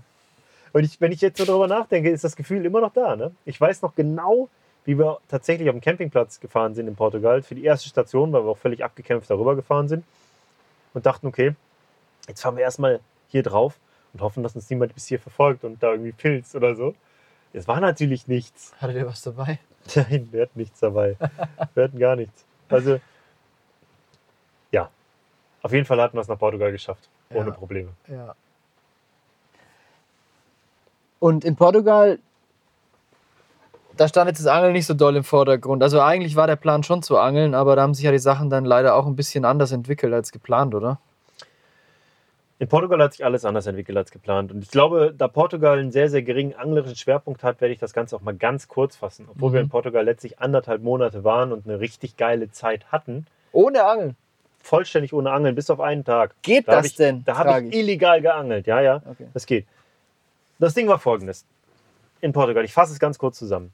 Portugal ist eigentlich das Land schlechthin für Vanlifer gewesen, weißt du selbst. So, das Ding wurde voll gehypt. Portugal kannst überall frei stehen, kannst an den geilsten Punkten frei an der Küste stehen mit geilstem Ausblick. Es war auch so, ich habe es noch erlebt, tatsächlich zwei Genau, Jahre du hast es noch erlebt und Ja. meine Schwiegereltern haben es auch noch erlebt und davon vorgeschwärmt und ich kenne es von ein paar anderen Leuten. Und Ja. jetzt ist es so, dadurch, dass das übertrieben wurde von den falschen Vanlifern, ich meine, äh, man ist nie derjenige, der am Kassien äh, seinen Haufen nicht verbuddelt, so ungefähr. Aber beim Karpfenangeln ist es genauso. Es gibt Leute, die lassen ihren Müll liegen und ihr Papier und es gibt Leute, die nehmen alles mit. Es ist überall das Gleiche. Wir gehören zu denen, die alles mitnehmen. Mhm. Aber leider machen das nicht alle so. Und beim Vanlife haben das ganz viele hart übertrieben. Es gab richtig Stress in den Ballungsräumen, wo es am meisten gemacht wird, gerade in den Surferregionen. Ich wohne ja mittlerweile auch da unten und ich kann sagen, dass die Stimmung in den letzten Jahren eben äh, diesen Vanlifern gegenüber sehr stark gekippt ist, gerade auch bei den Locals, ähm, auch bei vielen Zugezogenen. Einfach aufgrund dessen, dass die Leute halt. Du denkst halt eigentlich, du gehst von dir aus. Du bist mit dem Van unterwegs, du bist naturverbunden. So denkst du es dir auch beim Angeln. Du fährst ins Ausland, du fährst an einen großen Stausee, du bist naturverbunden. Und es ist genau die gleiche Situation. Die Leute lassen einfach ihren Müll liegen Das ist für mich was vollständig und Unvorstellbares. scheißen sich mehr oder weniger hi- hinters Zelt oder halt neben, den, neben das Wohnmobil, lassen auch ihr Klopapier liegen. Ja, und das ist halt dann in so Ballungsgebieten, ja, wo die Leute halt gerne sind, weil zum Beispiel da tolle Fische gefangen werden oder gute Wellen sind oder es eine schöne Landschaft ist. Ja, dann, dann häuft sich das halt leider. Ja, Im wahrsten Sinne des Wortes, es häuft sich. Und irgendwann muss der Riegel vorgeschoben werden. Das heißt, das habt ihr halt jetzt leider genau mitbekommen. Ne? Ja, wobei die Pandemie da auch ein Riesending zu beigetragen hat. Ne? Also, das waren zweierlei. Das Ding ist, ich glaube, in Portugal war es immer verboten, frei zu stehen, aber es wurde immer Es geduldet. war immer verboten, aber es hat sehr- nie einen interessiert. Ja. Und jetzt ähm, war wahrscheinlich das und auch die ganze Pandemiesituation Auslöser dafür, eigentlich im ganzen Land das freie Stehen zu Ja, untersagen. das, hat, das hat damit reingespielt, ich weiß es aus erster Hand, dass halt jetzt noch hinzukam, dass halt da auch so ein, so ein Frust bei den Leuten vor Ort war, gerade auch bei den Locals, dass halt die Leute im Campervan sich Dinge rausnehmen können, die die Locals halt dann auf einmal auch nicht mehr machen konnten. Weil ich gucke, es werden die Restaurants geschlossen wegen, wegen, wegen äh, der Pandemie. Äh, es, die Leute dürfen nicht raus und so weiter und so fort. Und die Camper bewegen sich mehr oder weniger frei und machen, was sie wollen. Weil du halt die Urlauber und die Touristen nicht so anpacken kannst wie die Locals natürlich. Mhm. Und das hat schon auch, hat schon auch teilweise sogar zu Auseinandersetzungen geführt, was ich mitbekommen habe. Ja, ich habe da auch krasse Sachen mitbekommen. Und Jetzt musst du dir vorstellen, ich meine, wir haben natürlich den absoluten Familienbonus. Ne? Wir haben tatsächlich äh, unendlich süße Kinder, äh, die, die eigentlich jedem das Herz öffnen. Und das ist immer so ein Ding, mit dem wir, du eckst halt weniger an, wenn du als kleine, als junge Familie unterwegs bist. Ne? Mhm. Das ist natürlich was anderes, als wenn du jetzt im abgeranzten, Abgase ausstoßenden Uralt-Sprinter da rum, rumfährst, die ganze Zeit nur kiffst und halt diese absolute Klischee-Vanlifer bist, ähm, die es dann natürlich auch haufenweise gibt, die sich auch nicht alle bestens benehmen, sage ich mal. Ne?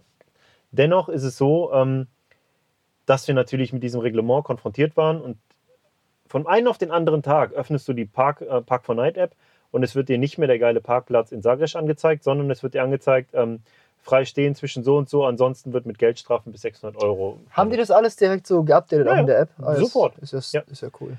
Da haben wir sogar eine ganz krasse Aktion erlebt. Es gab zu dem Zeitpunkt, also wir sind natürlich dann ähm, in die Algarve gefahren, wir sind äh, Richtung, also sind die, die Algarve rumgefahren bis nach Sagres, wollten surfen, wollten da in deine Ecke auch mal fahren, uns das alles mal angucken. Und ähm, ich bin absoluter Surf-Einsteiger. Du hast mich daran geführt. Wir waren das erste Mal zusammen.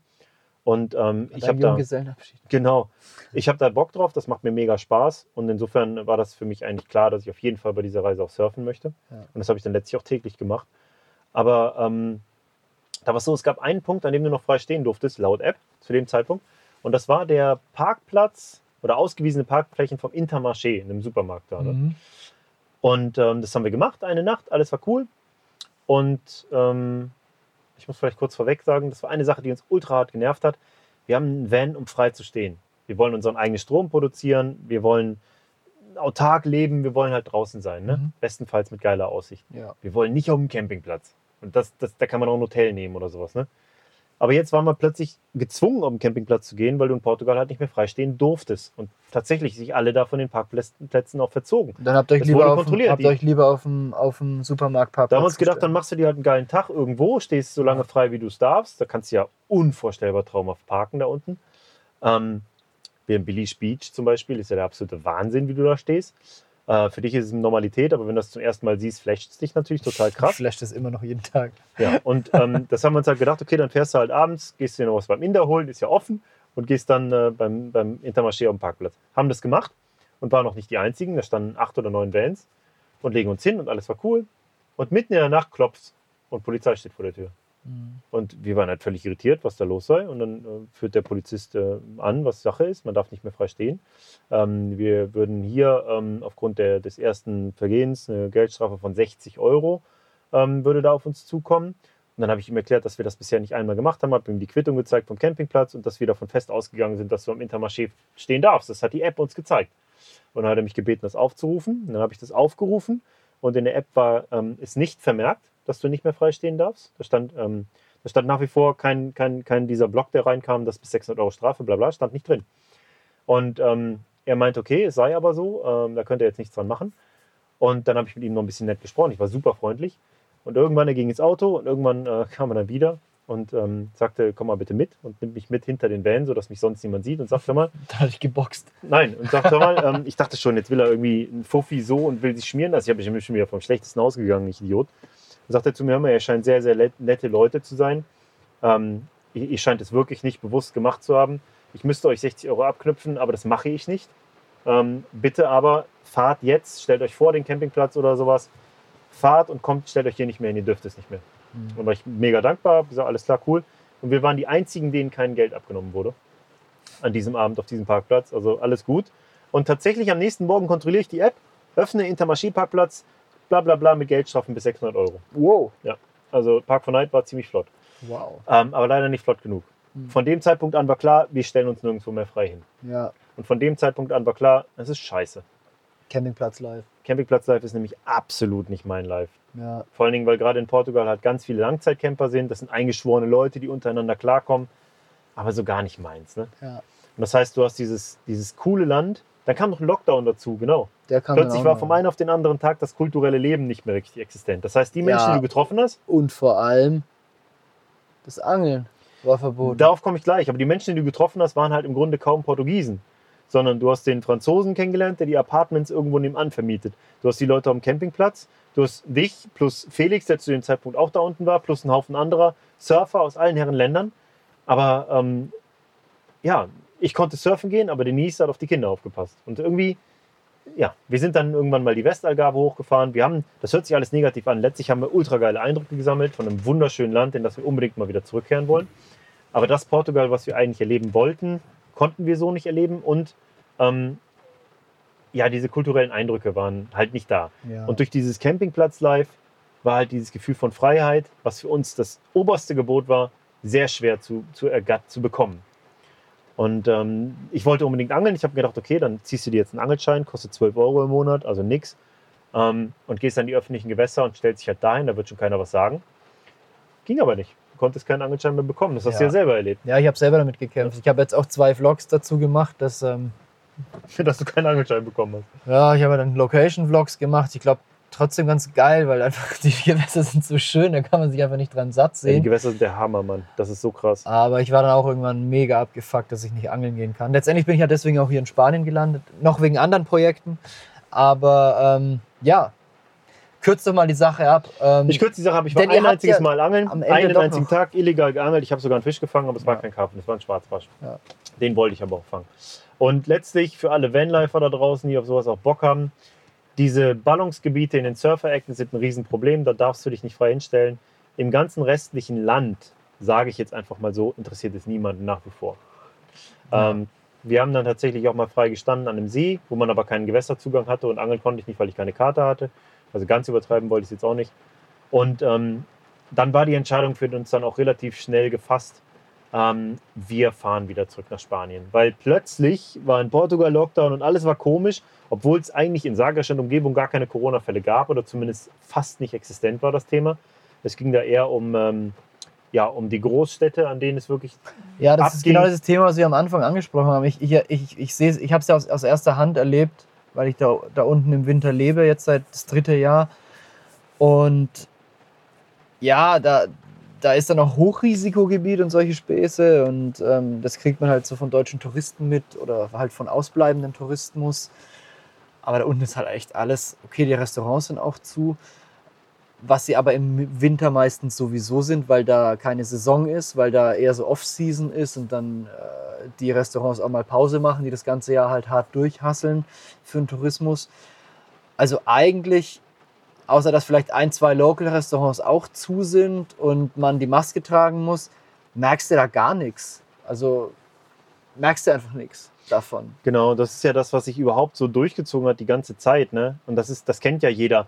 Ähm, es ist ja nicht so, als wäre dir, als wäre dieses ganze Thema dauerhaft präsent in deinem Alltag, außer du machst die Nachrichten an. Ne? Ja. Oder du hast vielleicht jetzt tatsächlich, was bei mir auch mal der Fall war, meine Oma ähm, war erkrankt und lag im Krankenhaus und hat es zum Glück gut überstanden. Aber, die war auch erkrankt an Corona, ne? hatte auch Corona mit 93, hat es gut überstanden. Das heißt, klar, solange du da jetzt irgendwie Fälle in deiner, deinem Bekanntenkreis hast, bist du damit auch anders konfrontiert. Aber ansonsten ist das Thema halt gar nicht da, so, ne? Mhm. weil es einfach so diese unsichtbare Bedrohung ist. Auf jeden Fall ähm, war dann plötzlich Spanien wieder das Maß der Dinge, weil da war wieder alles offen und die Tapas, die schrien einfach zu laut nach uns. Und äh, Das tun sie immer noch. natürlich auch die Möglichkeit auf richtig geiles Angeln. Mhm. Und da muss ich sagen, war es das erste Mal so, dass wir beim Grenzübertritt äh, erst eine unangenehme Situation hatten. Aha. Wir waren nämlich ländlich unterwegs, wir waren an einem richtig großen Stausee. Ähm, ich habe den Namen gerade nicht parat. Äh, können wir muss ich auch mal nachgucken. Ist egal, auf jeden Fall einer. In ähm, Portugal? ja, ja, der dafür bekannt ist, dass er auch gute Fische haben soll. Da wollte ich unbedingt mal gucken. Und das Ding ist gigantisch groß und unvorstellbar schön. Unglaublich krass. Da müssen wir mal einen Expeditionsfilm machen, Marc. Ist es dieser, dieser große Grenzsee, Genau, wo der Guadiana aufgestaut ist? ja, genau. Oh, der genau. Ist, der ist brutal. Der ist so krass, der See. Der ist brutal riesig. Auch haben wir auch in Trippin, also alle, die Capzilla Plus mit der Testwoche jetzt mal testen oder sowieso ein Abo haben. Ihr guckt euch mal Trippin an und da gibt es auch eine Folge, ähm, wo wir von Spanien nach Portugal kommen, der Felix und ich. Und da sind wir unter anderem auch an diesem Gewässer. Es ist unfassbar geil. Habt ihr da auch riesig. geangelt tatsächlich? Ich hab's gerade nicht. Nee, das haben wir nicht gemacht. Hat uns, hat uns, äh, wir sind dann kurz danach ein paar kleine Gewässer gefahren. Das hat nicht ins Konzept gepasst. Wir waren kurz davor ja auch hier, wo wir jetzt sind, Mhm. ähm, haben dann aber festgestellt, wir sind dafür nicht ausgestattet, wir sind dafür nicht aufgestellt. Das habe ich auch festgestellt, ich habe es trotzdem durchgezogen. Ja, aber wir, wir hatten ja auch echt ein, wir waren auch ein bisschen unter Zeitdruck. Wir Ja, ja, wollten recht, rechtzeitig ankommen. Ich will ja nur darauf hinaus, Wir haben überall ich, uns nur ein, zwei Nächte dass ich gegeben. nie wieder mit einem 2,10 Meter Schlauchboot ohne Kiel und ohne Motor an Gewässer fahre, das größer ist als drei Hektar. Und ich war nur mit einem 1,60 Meter Eiboot hier. Ja, ein Glück. Und ähm, Aber mit einem fetten 5 PS Motorrad. Nein, nein, nichts nichts dergleichen. Und wir, wir sind dann äh, ja an den Fluss gegangen, an Guadiana, Ja. und haben ja da dann eine Wahnsinnssession erlebt. Und danach sind wir ähm, eben diesen Grenzübertritt, haben dann den großen See bestaunt und bewundert. Und da sind auch gute Fische drin. Da bin ich mir ziemlich sicher. Da sind gute drin. Da gibt es sogar Hechte übrigens. Da hat ein, äh, ein Kumpel von mir, der Lukas äh, von Fantastic Outdoor, hat da auch geangelt. Und Hat sogar Karpfen. mal einen Fisch über 10 Kilo gefangen, da, soweit ich weiß, was für Portugal schon echt ein Ding ist. Ne? Ja, ja, Unter Myriaden von 3 Kilo Fischen. ja. Ähm, ja, Und da könnt ihr schon mal einen Eindruck von dem Gewässer verschaffen, aber später wahrscheinlich auch äh, in deiner Serie. Hast du da auch was gefühlt? Ich bin mir gar nicht mehr sicher. Ich habe mit Sicherheit was mitgenommen, ja. Aber was ich eigentlich sagen wollte, ist, wir waren da ländlich unterwegs, also Mhm. nicht auf, auf Autobahn. Die haben wir da eigentlich grundsätzlich gemieden, weil da auch viele Mautstraßen sind in Portugal. Ja, viele nicht, aber welche. Und ähm, dann wollten wir halt einfach den normalen ländlichen Grenzübergang fahren nach Spanien rüber. Und fahren dahin und denken uns schon, warum fährt denn jetzt seit Kilometern kein Auto mehr in keine Richtung? Aber wir haben nicht so richtig drüber nachgedacht, warum. Passiert da an. oft. Ja, haben wir auch gedacht. Das könnte da nicht. Passiert Und auch kommen oft. da an und dann steht da so ein Zelt, aber verlassen, also so ein Pavillon. Und dahinter liegen einfach mal riesengroße Findlinge, also extra bewusst auf die Straße gezogen. Der Grenzübergang war dicht gemacht. Die Grenze war zu. Aha, Eine geschlossene Grenze in Europa. Aber keine Kontrolle. okay. Und natürlich auch keine Möglichkeit, darum herumzufahren oder so. Das heißt, wir mussten wieder umdrehen, das ganze Stück zurück und mit, ich glaube, einer Stunde oder anderthalb Stunden Umweg äh, die Autobahngrenze nehmen, wo wir tatsächlich auch rausgewunken wurden Mhm. und äh, einfach nur kurz kontrolliert wurde, ob wir Deutsche sind, so ungefähr. Ja. Und dann mit sehr freundlichem Tschüss und Winken der Kinder sind wir weitergefahren und waren wieder in Spanien. Gut, da muss man dazu sagen, ähm, jetzt wenn du aus Portugal rausfährst, durch Spanien nach Deutschland, dann bist du theoretisch auf dem Nachhauseweg und dann müssen sie dich ja auch durchlassen. Ja gut, das sowieso, aber es ging damals bei den Kontrollen eher darum, die wollten ähm, verhindern, viele Spanier fahren in die Algarve, um Urlaub zu machen zum Ja. Beispiel und äh, viele Portugiesen fahren nach Spanien, aus welchen Gründen auch immer. Auf jeden Fall ähm, herrscht da ein relativ reger Betrieb von A nach B und ähm, der sollte zu dem Zeitpunkt unterbunden sein. Und das war eigentlich das Hauptding mit dieser Grenze. Mhm. Keine Ahnung, ob bei sowas dann auch irgendwie ein Kinderbonus reinspielt. Die ganzen Geschichten waren sehr undurchsichtig zu dem Zeitpunkt. Nee, ich bin ja auch jetzt Fakt schon ist- zweimal über die Grenze gefahren und wenn du da ein deutsches Nummernschild hast, fragen die auch nur Alemannia und dann winken sie dich durch. So ungefähr. Ja, ja, so war das bei uns auch schon zweimal. Ja, auf jeden Fall waren wir wieder in Spanien und ähm, ich war natürlich mega heiß drauf, wieder angeln zu gehen, nach anderthalb Monaten ohne. Hab mir dann mit Hilfe die, die äh, Jahreskarte besorgt für die gesamte Region Extremadura, kostet 5 Euro. Mhm. Damit kannst du an allen öffentlichen Gewässern so schon mal fischen. Musst dir nur für ein paar Gewässer halt noch so zusätzliche Tageskarten kaufen, was ich dann halt im Nachhinein so halt erfahren habe, Schritt für Schritt natürlich. Ne? Mhm. Aber es ist schon krass, wie günstig das Angeln hier ist. Also so eine Tageskarte kostet dann ungefähr halb so viel äh, wie die Jahreskarte, was immer ungewöhnlich ist, aber ist immer noch Ja. extrem billig, weil dann zahlst du für eine Tageskarte halt maximal 2,70 Euro. Ja. Und denkst, du, okay, alles klar, also ich habe neulich in, äh, in äh, Slowenien 20 mindestens am Tag gezahlt und in Deutschland schon irgendwie 18 und in Österreich 43 oder so. Ja. Ja, ja, das ist schon echt nice, dass man hier so günstig.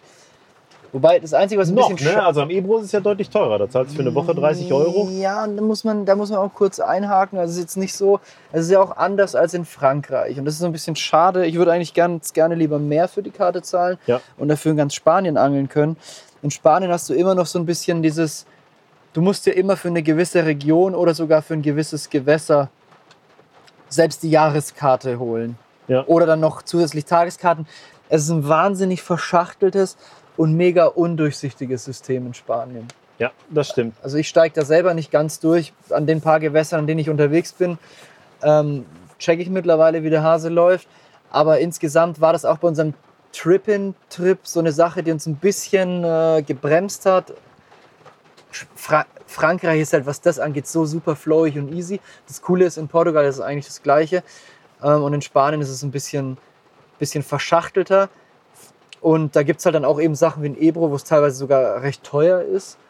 Äh, oder dann irgendwelche Privatstrecken, wo es halt echt super teuer auch sein kann. Aber dann gibt es halt auch Sachen wie hier, Extremadura, wo du halt für 5 Euro die größten Stauseen, die schönsten Stauseen mit super Fischbeständen beangeln kannst. Mhm. Also das ist in Spanien echt so ein bisschen komisch.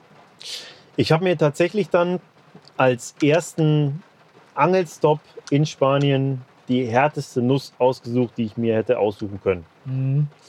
Ähm, klar, man hätte auch anders da einsteigen können, aber es war so die Idee, so Luftlinie zu ziehen. Also diesen 5000 Hektar See so als ein Highlight, als großes Abenteuer zu sehen und auf dem Weg dahin noch ein paar Etappen zu angeln in anderen Gewässern. Genau. Wir haben auch uns einige schöne Städte angeguckt. Ähm, Medellin, Merida, Cáceres kann ich nur empfehlen. Alle drei sehr, sehr geil. Ähm, sehr schön. Haben das alles immer irgendwie mit Angeln gekoppelt, aber der erste Stop war auf jeden Fall ähm, an Gewässern, zu denen ich Tipps bekommen habe, schon aus Deutschland, aber auch von spanischen Kontakten. Ähm, ich will das gar nicht zu sehr ausschlachten, weil ich glaube, das habe ich auf eine sehr, sehr geile Art auch in dem Video, ähm, in, dem, äh, in dem Videoformat gemacht, das wir hierzu jetzt auch gefilmt haben.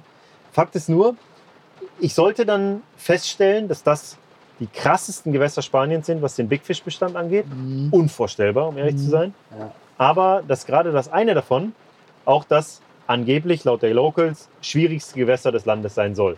Weil es auf eine relativ große Wasserfläche einen Bestand von 50 Altfischen nur haben soll. Mittlerweile sind es nur noch 30, wie mir dann erzählt wurde. Der wurde immer weniger, je nachdem, wen du fragst. Wahrscheinlich Ja. abhängig davon, wie erfolgreich die an dem Gewässer gewesen sind.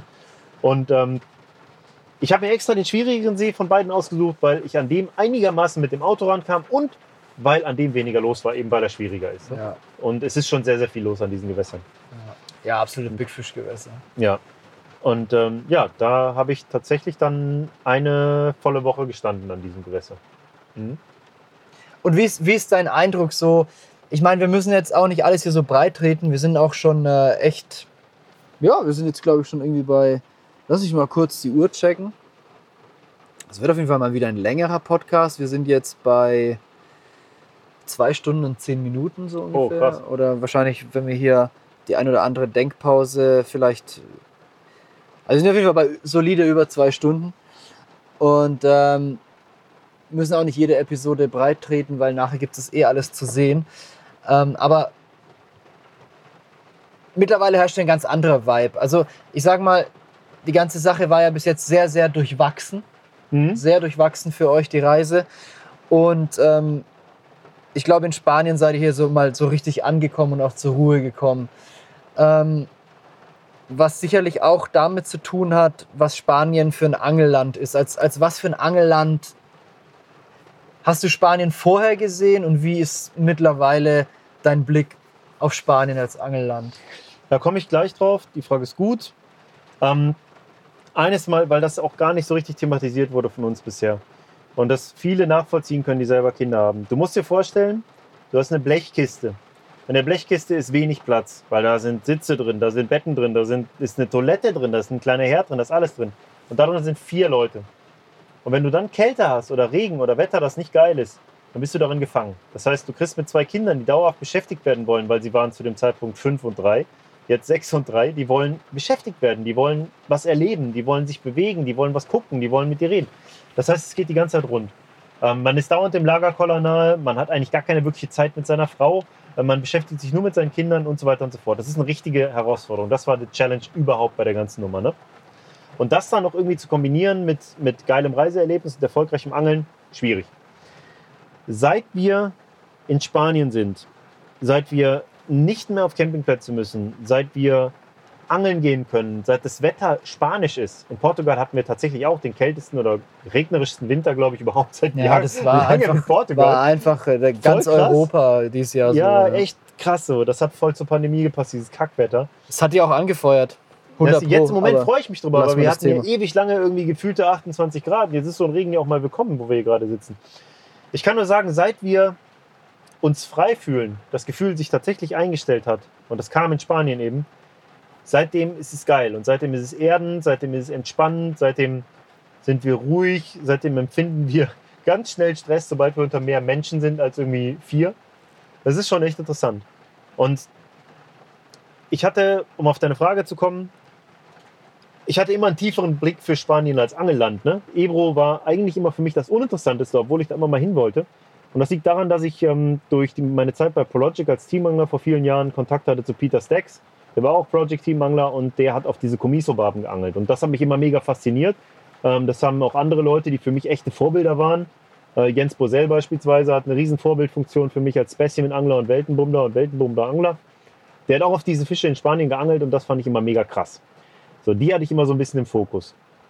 Und schon seit 2007 durch Kontakt mit Peter Stacks habe ich vor Augen, dass es in der spanischen Extremadura extrem krasse Fische gibt. Wie krass das eigentlich tatsächlich ist und was hier wirklich möglich ist, und das ist dann erst Jahre später überhaupt irgendwie bei mir angekommen. Ne? Und ähm, jetzt habe ich natürlich das Angeln hier in der Region alles andere als erfunden. Hier waren einige, ich sag mal, e- echte Pioniere schon lange vor mir da. Ähm, Alex Kobler hat sich in der Extremadura schon, schon, der treibt sich hier seit acht Jahren rum, wenn ich mich nicht irre. Mhm. Ähm, Markus Lächelt, gemeinsamer Freund von uns, Äh, hat hier wahnsinnig krasse Sessions geangelt und treibt sich hier auch schon lange rum. Mit dem bin ich sehr rege im Austausch und der hat mich natürlich immer sehr inspiriert. Mhm. Und auch andere, die ich jetzt hier vielleicht nicht erwähne. Das heißt, ich hatte natürlich einen Eindruck von, von Spanien als Angelland. Allerdings eher beschränkt auf ein Gewässer, um ehrlich zu sein. Diese Gewässer, an denen ich angefangen habe in Spanien zu fischen, die hatte von denen keiner wirklich auf dem Zettel. Und die sind einfach krass. Aber das ist schon spanische Szene. Das ist schon wieder viel tiefer gehend. Und was ich da kennengelernt habe, hätte ich so nie erwartet. Und das ist etwas, das du an deutschen oder französischen Szenegewässern niemals finden würdest. Mhm. Freundlichkeit, Offenheit, Herzlichkeit, Informationsaustausch, Geschenke, soziales Verhalten, Hilfsbereitschaft, Rücksicht, all das. Die Leute sind ganz anders. Die sind teilweise schon übersozial, also die sind schon fast schon so, dass es für einen Deutschen mit seiner Herangehensweise an die Dinge schon zu übertrieben ist. Für die Spanier ist das aber Fühlen sich Mhm. fast schon belästigt, ne? Ja, Ja, das ist aber nicht böse gemeint, das ist einfach totale Herzlichkeit. Genau. Ja. Die kommen, die schenken dir was. Ich habe ich hab da tatsächlich einen Freund gefunden in Angel, ähm, mit dem ich dann nachher auch nochmal Walle angeln waren und so, mit dem ich echt krasse Sachen auch schon, die ich ein paar Mal auch hier am See schon getroffen habe, der mir viel, viel geholfen hat. Ob es jetzt mit Karten ist, ob es mit Tipps zu Gewässern ist. Durch den habe ich in so kurzer Zeit, die ich ja letztlich doch hier bin, so viel aus der Extremadura mitgenommen und habe so viele Gewässerinformationen, dass es für ein Leben reichen würde. Dafür wird ja schon fast der See hier reichen. Aber ähm, ja, es ist Wahnsinn. Und das ist so ein Vibe, der sofort da war. Ne? Also ich will eine Sache ganz kurz erzählen. Wir sind schon weit drin, aber das finde ich einfach zu krass. Wir sind an diesem Szenegewässer gewesen und da wir uns festgefahren haben auf dem Weg runter zum Wasser, weil der See, weil, die, weil das alles dort ähm, einfach zu schlammig war für unser Auto. Das hätte ich nie gedacht, aber es klappt halt nicht mit dreieinhalb Tonnen äh, Frontantrieb und diesen kleinen Reifen. Da hat uns dann jemand rausgezogen, alles war cool, äh, alles ganz nett. Und dann haben wir uns vor so eine Finca gestellt. Da haben wir direkt vorgeparkt, hatte ich zum See runter zu meinen Routen ungefähr 200 Meter, relativ weit. Aber oben konnten wir sicher stehen, auf hartem Boden bei Asphalt. Und da war so eine Finca. Und so ungefähr zwei bis dreimal am Tag kam so ein älterer, griesgrämiger Spanier raus und wieder rein eben halt. Ne? Öffnete das Tor, quietschte, hat mal so grimmig kurz genickt und ist gefahren. Und der hatte so wechselnde Autos, ein Renault R5, ein, ein SLK, so einen uralten und so. Komischer Typ. Fuhr immer auf und ab. Und wir haben immer gewunken und die Kinder auch. Und er hat immer so genickt. Und irgendwann kommt der Typ an, öffnet sein Tor, kommt wieder raus, kommt zu uns und fragt auf ein für mich vollständig unverständliches, unverständliches Spanisch ähm, irgendwelche Sachen. Und mein Spanisch, ich verstehe was, ich kann ein bisschen was sagen, aber ich bin jetzt natürlich kein Muttersprachler oder so. Ne? Und ähm, ich habe nur verstanden, Wein, Vino. Und mal so, okay, sí, claro, Vino. ja. Und ja, dann ist er abgehauen und dann kommt der Typ zurück. Und zwar nicht alleine, sondern mit seiner ganzen Herrschaft von Freunden, die mittlerweile auch alle angekommen waren. Leute unterschiedlichster Generationen. Eine war Reporterin, einer war irgendwie, äh, keine Ahnung, in der Wirtschaft, ich weiß es nicht, habe ich alles nicht so richtig mitgekriegt. Und standen um unseren Van rum, haben uns interviewt, was wir denn da machen und haben uns irgendwelchen Wein eingeschenkt und hatten irgendwelche anderen Leckereien aus Spanien dabei und waren ultra herzlich, haben uns voll mit einbezogen. Das Ganze endete dann damit, dass wir einen drei- oder vierstündigen Spaziergang über das Grundstück von dem Kollegen gemacht haben, der uns alles gezeigt hat, die Korkeiche, die seiner Mutter am meisten bedeutet hat, den Teich, an dem er immer als kleiner Junge Steine reingeworfen Hört hat. sich nach einem großen Grundstück an. Riesengroß, Mann. Riesig. Das kannst du dir nicht vorstellen. Und er sagte, es war mal noch größer, weil er sich das mit seinen Brüdern aufgeteilt hat. Mhm. Dann haben wir festgestellt, der Typ hat irgendwie 26 Jahre in einem Boot gelebt, das vor, hauptsächlich in Portugal vor Anker lag, aber auch in Brasilien. Er war im Amazonas, der war sonst was. Voll der Lebemann, voll der krasse Hauding. Und es endete nicht mit dem Spaziergang, sondern wir gingen zurück zum Van und sind dann für ein Picknick im Sonnenuntergang noch an eine andere Stelle spaziert, wo er mit seinem Renault R5 hinknallte, um die ganzen Sachen fürs Picknick hinzufahren. Mhm. Da haben wir eine Decke ausgelegt. Einfach nur krass. Überleg dir mal, du parkst in Deutschland vor irgendeinem Grundstück. Da ist, da ist spätestens äh, zwei Stunden mal, das ist aber privat die, hier, die ne? Polizei Und da. die Kinder sind auch zu laut. ja, ja, hatten wir ja Mhm. auch schon die, die Was, was machen Sie hier? Ja. Das Da war bist jetzt, du als jetzt? du mich besucht hast und dem Camper da in der Nähe standst. Mhm.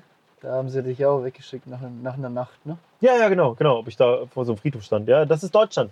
Und das ist genau das. Dieser Vibe ist hier halt einfach in dieser Region ganz anders. Ja. Und das ist nur ein Beispiel für einige dieser Art, die wir erlebt haben, wo wir so geflasht waren von der Freundlichkeit und Herzlichkeit dieser Menschen. Und gerade der Kinderbezug halt, ne, dieser Kinderbonus spielt da voll mit rein, weil das ist ja erst recht was, was die Herzen hier öffnet, ne? Ja, ja, Familie. Ich kenne ja die Gegend hier jetzt auch schon ein bisschen.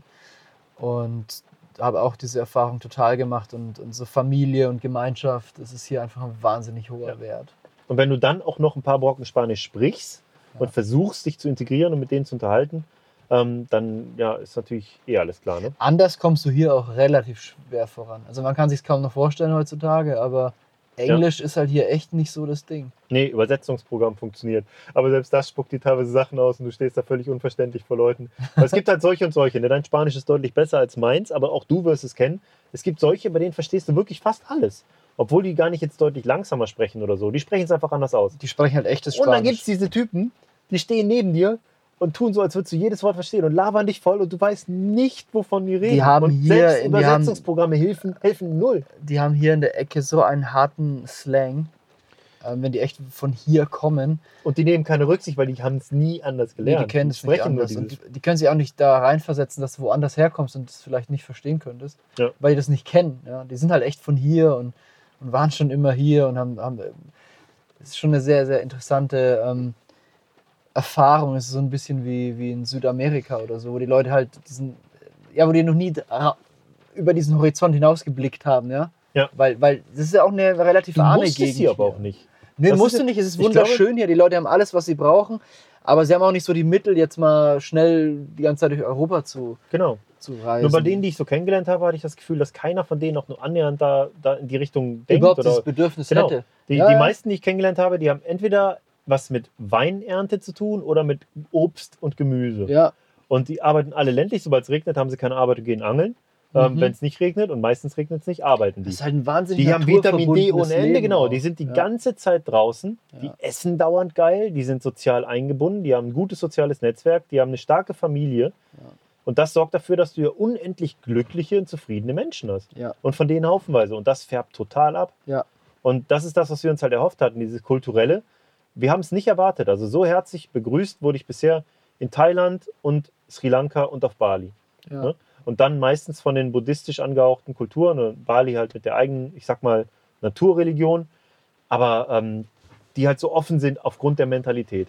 Und das haben wir hier halt eben auch so erlebt und das hat uns natürlich total krass geprägt. Ne? Mhm. Und seitdem waren wir auch ganz anders drauf. Seitdem war die Freiheit, das Freiheitsgefühl ist seitdem da und es ist bis heute halt total da. Und gerade natürlich hier an diesem Gewässer mit dieser Wasserfläche und so ähm, und diesem Horizont und diesem Unbekannten, diesem, weißt du, hier gibt es halt in dem Sinne keinen Vergleich oder sowas. Ne? Es ist nicht so wie irgendein so ein Szenegewässer, wovor dir jetzt, keine Ahnung, schon 15 Leute, die du kennst, entweder, tatsächlich ist es aktuell ein bisschen so, weil wirklich krass, was hier los war mit löst irgendwelchen sich Leuten, aber gerade auch wieder auf, weil es über Ostern halt mal. Aber es ist halt auch so egal und so willkürlich. Und, Ja. das ist, und das ist sowas, was in Frankreich ist es eine ganz andere Geschichte, es ist ein ganz anderes Gefühl, wenn du an bekannte Gewässer fährst.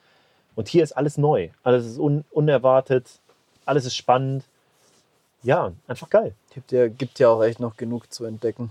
Ach, was ich alleine wieder, ich habe wieder viel zu viele Informationen für etwas, das viel zu weit weg ist. Aber äh, macht ja nichts. Man lebt ja noch ein bisschen. Das geht schon noch. Das Ding ist, ähm, dieser, dieser Vibe hat sich seitdem eingestellt. Das Angeln ist geil. Es ist unbekannt. Es gibt extrem viele kleine Fische, gerade an den, äh, gerade an den Flussabschnitten und sowas. Also da musst du echt genau wissen, was du tust. Aber es gibt halt auch immer die Chance auf unvorstellbar krasse Ausnahmefische, die alle keine Namen haben. Und ähm, das ist natürlich auch ein cooles Feeling.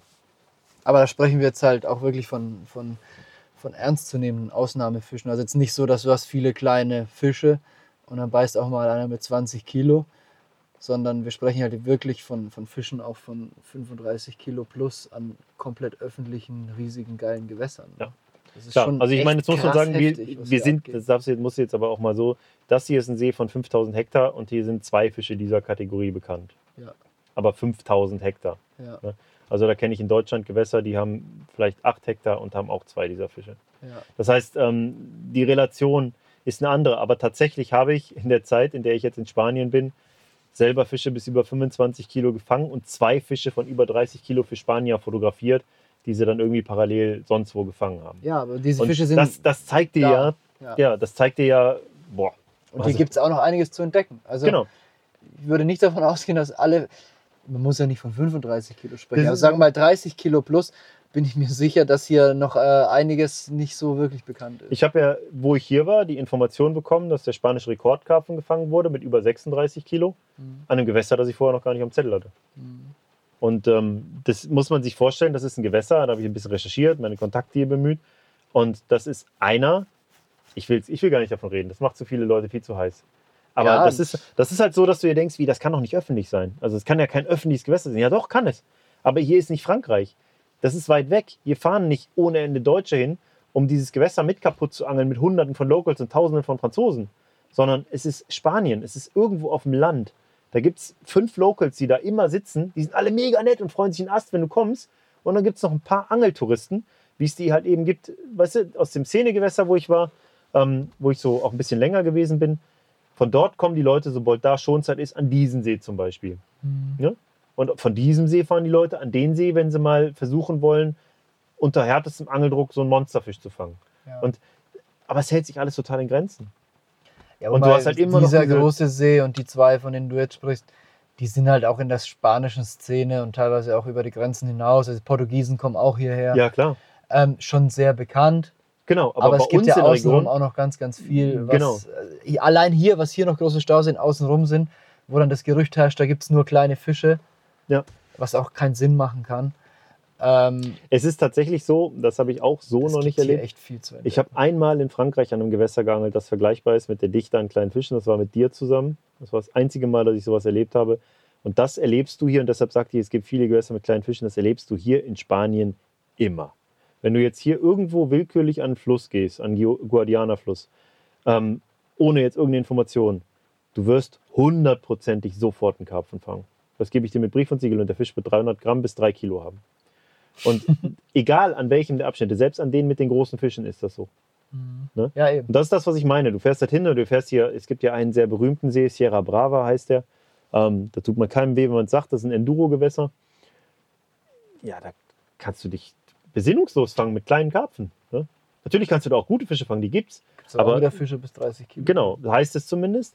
Aber auf jeden Fall, ähm, das ist das, was ich meine. Du hast halt krass große Fischbestände, die du garantiert in Portugal auch haben wirst und die dafür sorgen, dass es schwierig ist, an die großen ranzukommen und Bin dass sich wenige ja. die Mühe machen. Ja, ja, Ja, das ist ja, der Punkt. Die wird es geben und wenn du das richtig angehst, wirst du sie fangen. bin mir nicht so sicher, dass es in Portugal wirklich die großen Fische gibt. Weil ich bin auch mit vielen Portugiesen. Es gibt, okay, kann man so nicht sagen, ist schwierig. Es ist echt eine, eine Sache, die man rausfinden muss. Also ich, ich glaube nicht, mit den paar portugiesischen Karpfenanglern, mit denen ich in Kontakt bin, recherchiert habe, die sagen auch, dass es diese Ausnahmefische wie in, in Spanien halt nicht gibt und diese Ausnahmegewässer.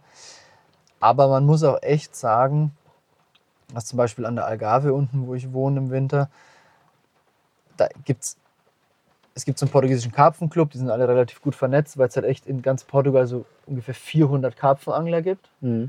Und an der Algarve, in dieser ganzen Region, ähm, ist einer davon. Ja. Das heißt, da gibt es sage und schreibe einen Karpfenangler. Wie heißt der? Ich weiß es nicht. Ich bin mit dem auch in Kontakt. Und Ähm, mit diesem C. C. Pacheo heißt der, glaube ich.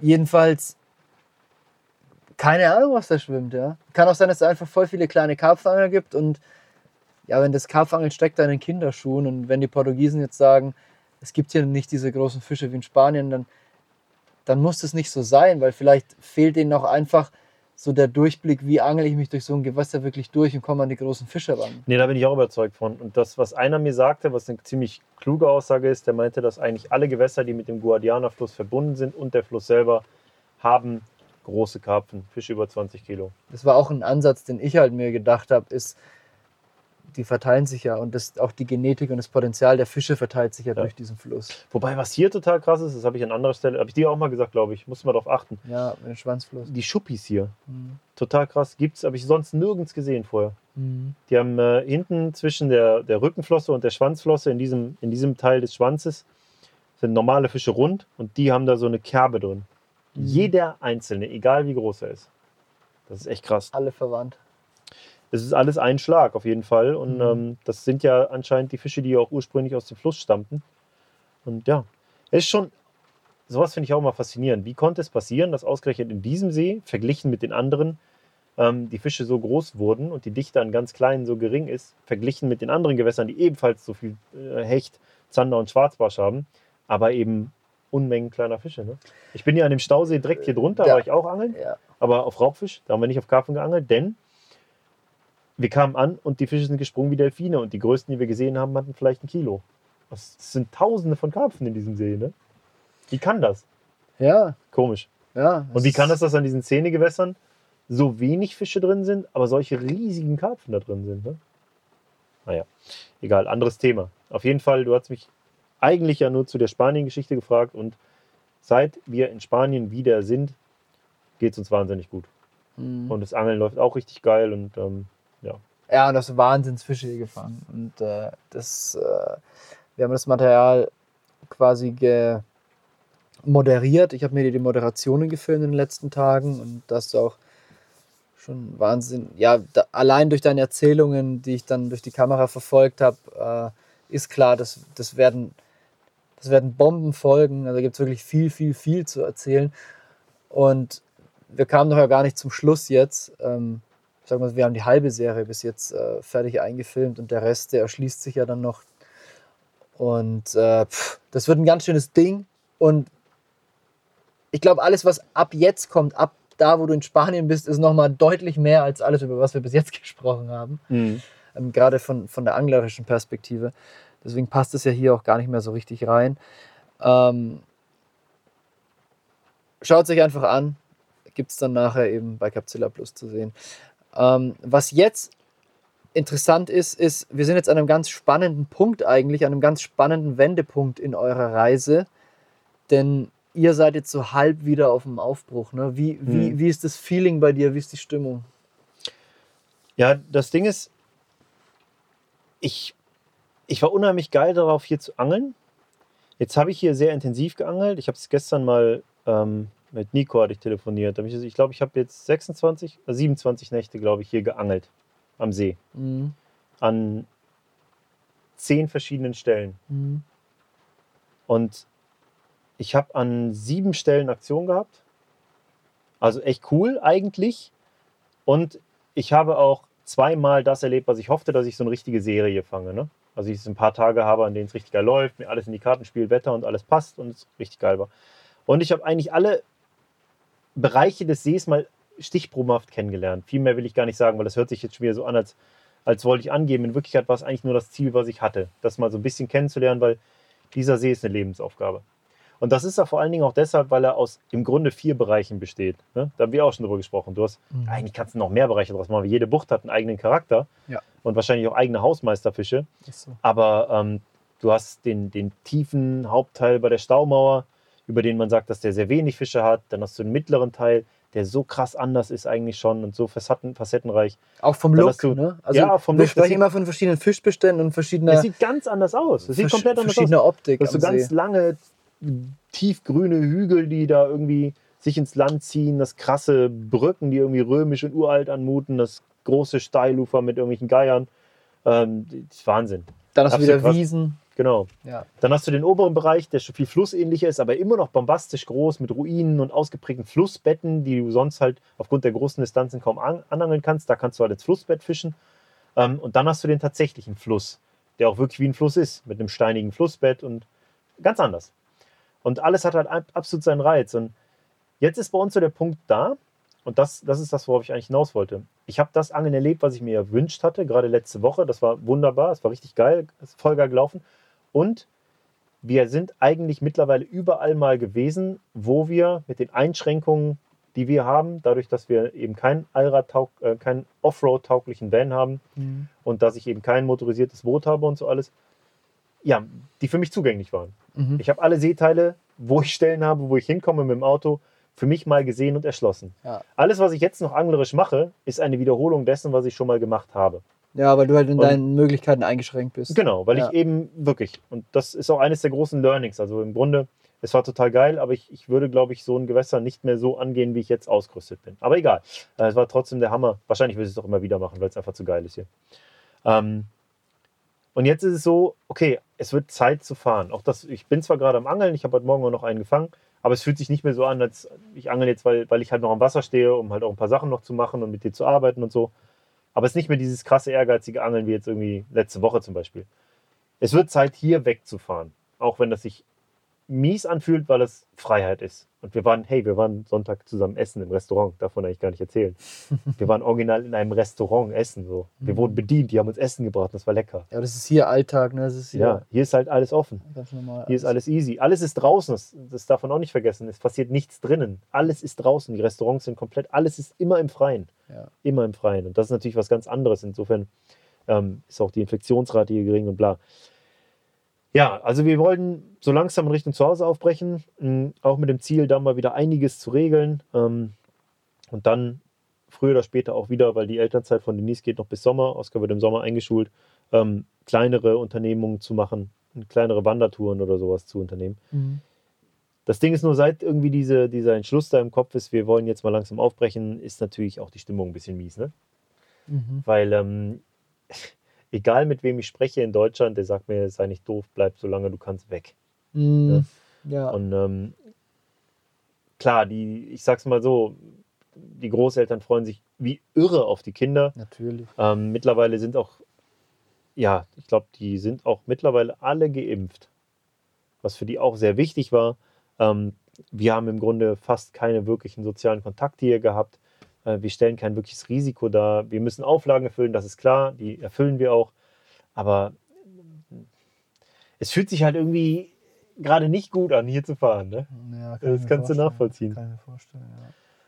Absolut, absolut, total, ja. Aber wir wissen ja auch nicht genau, wie es weitergeht. Ihr wirkt noch irgendwie unentschlossen, muss ich sagen. Nee, nee, das, das stimmt. Also wir werden jetzt nicht mehr, ich bin nicht mehr so im Angelmodus gerade. Das, Mhm. das ist aber auch ganz wichtig, das ist auch hier an der Stelle nochmal wichtig zu betonen.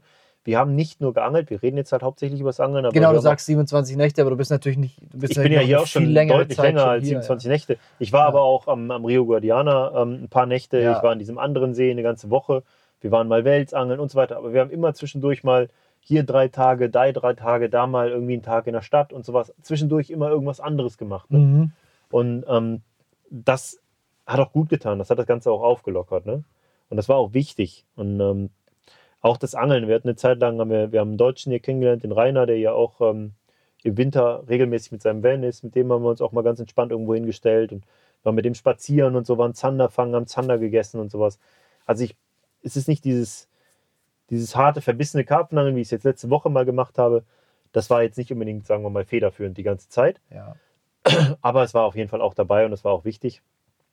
Jetzt ist, ähm, ja, jetzt ist so ein komisches Gefühl der Unentschlossenheit auch gerade da.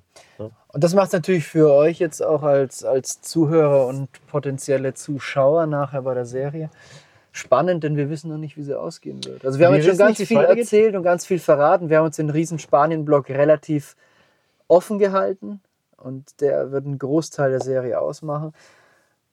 Und wir wissen nicht, wie es weitergeht. Du weißt es selber nicht. Wir müssen es nicht mal verschweigen. Genau. Eine Sache kann ich aber sagen, das ist nämlich Fakt.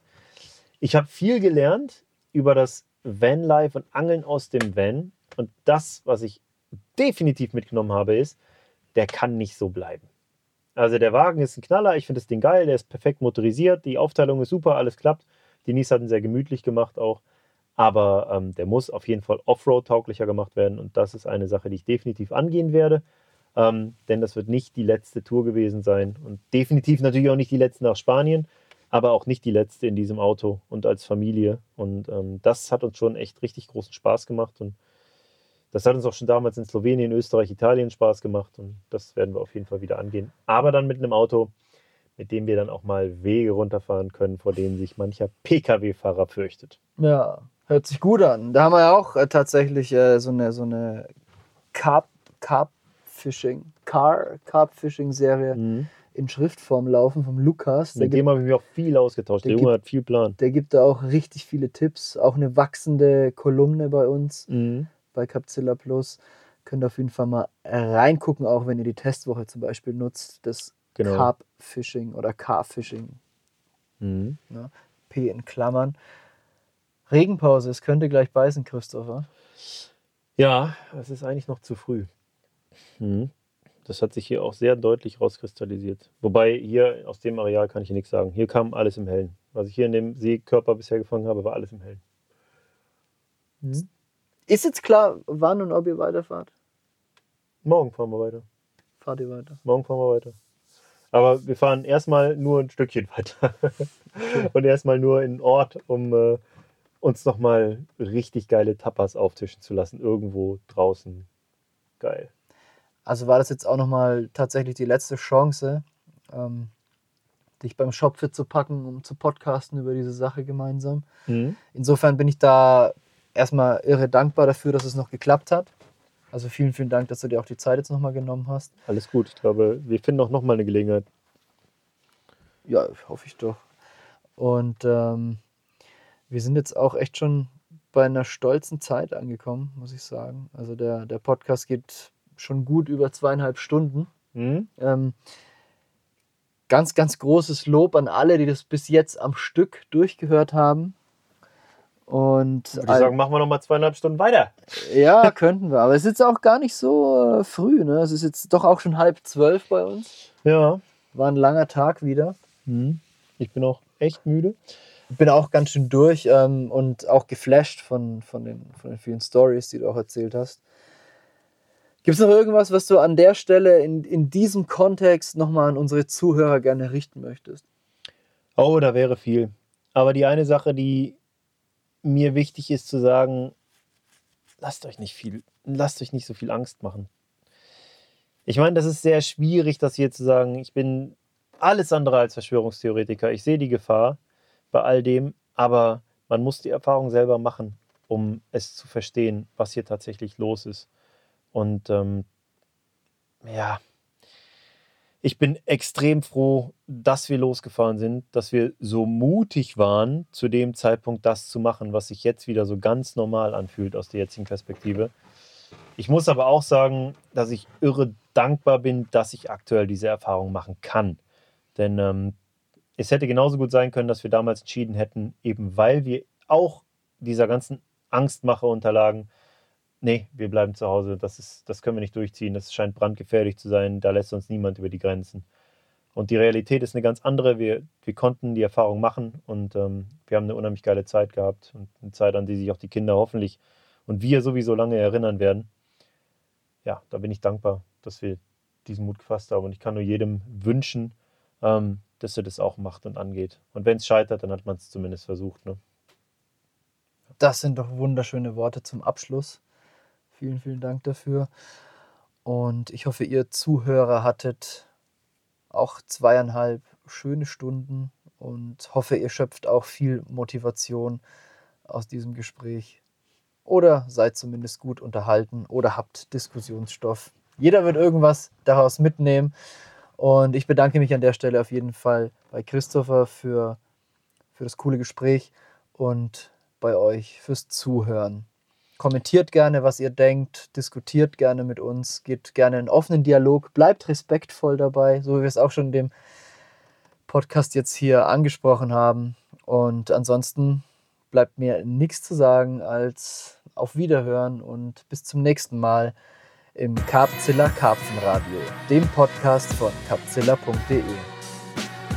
Meiner Seite auch vielen Dank. Ciao.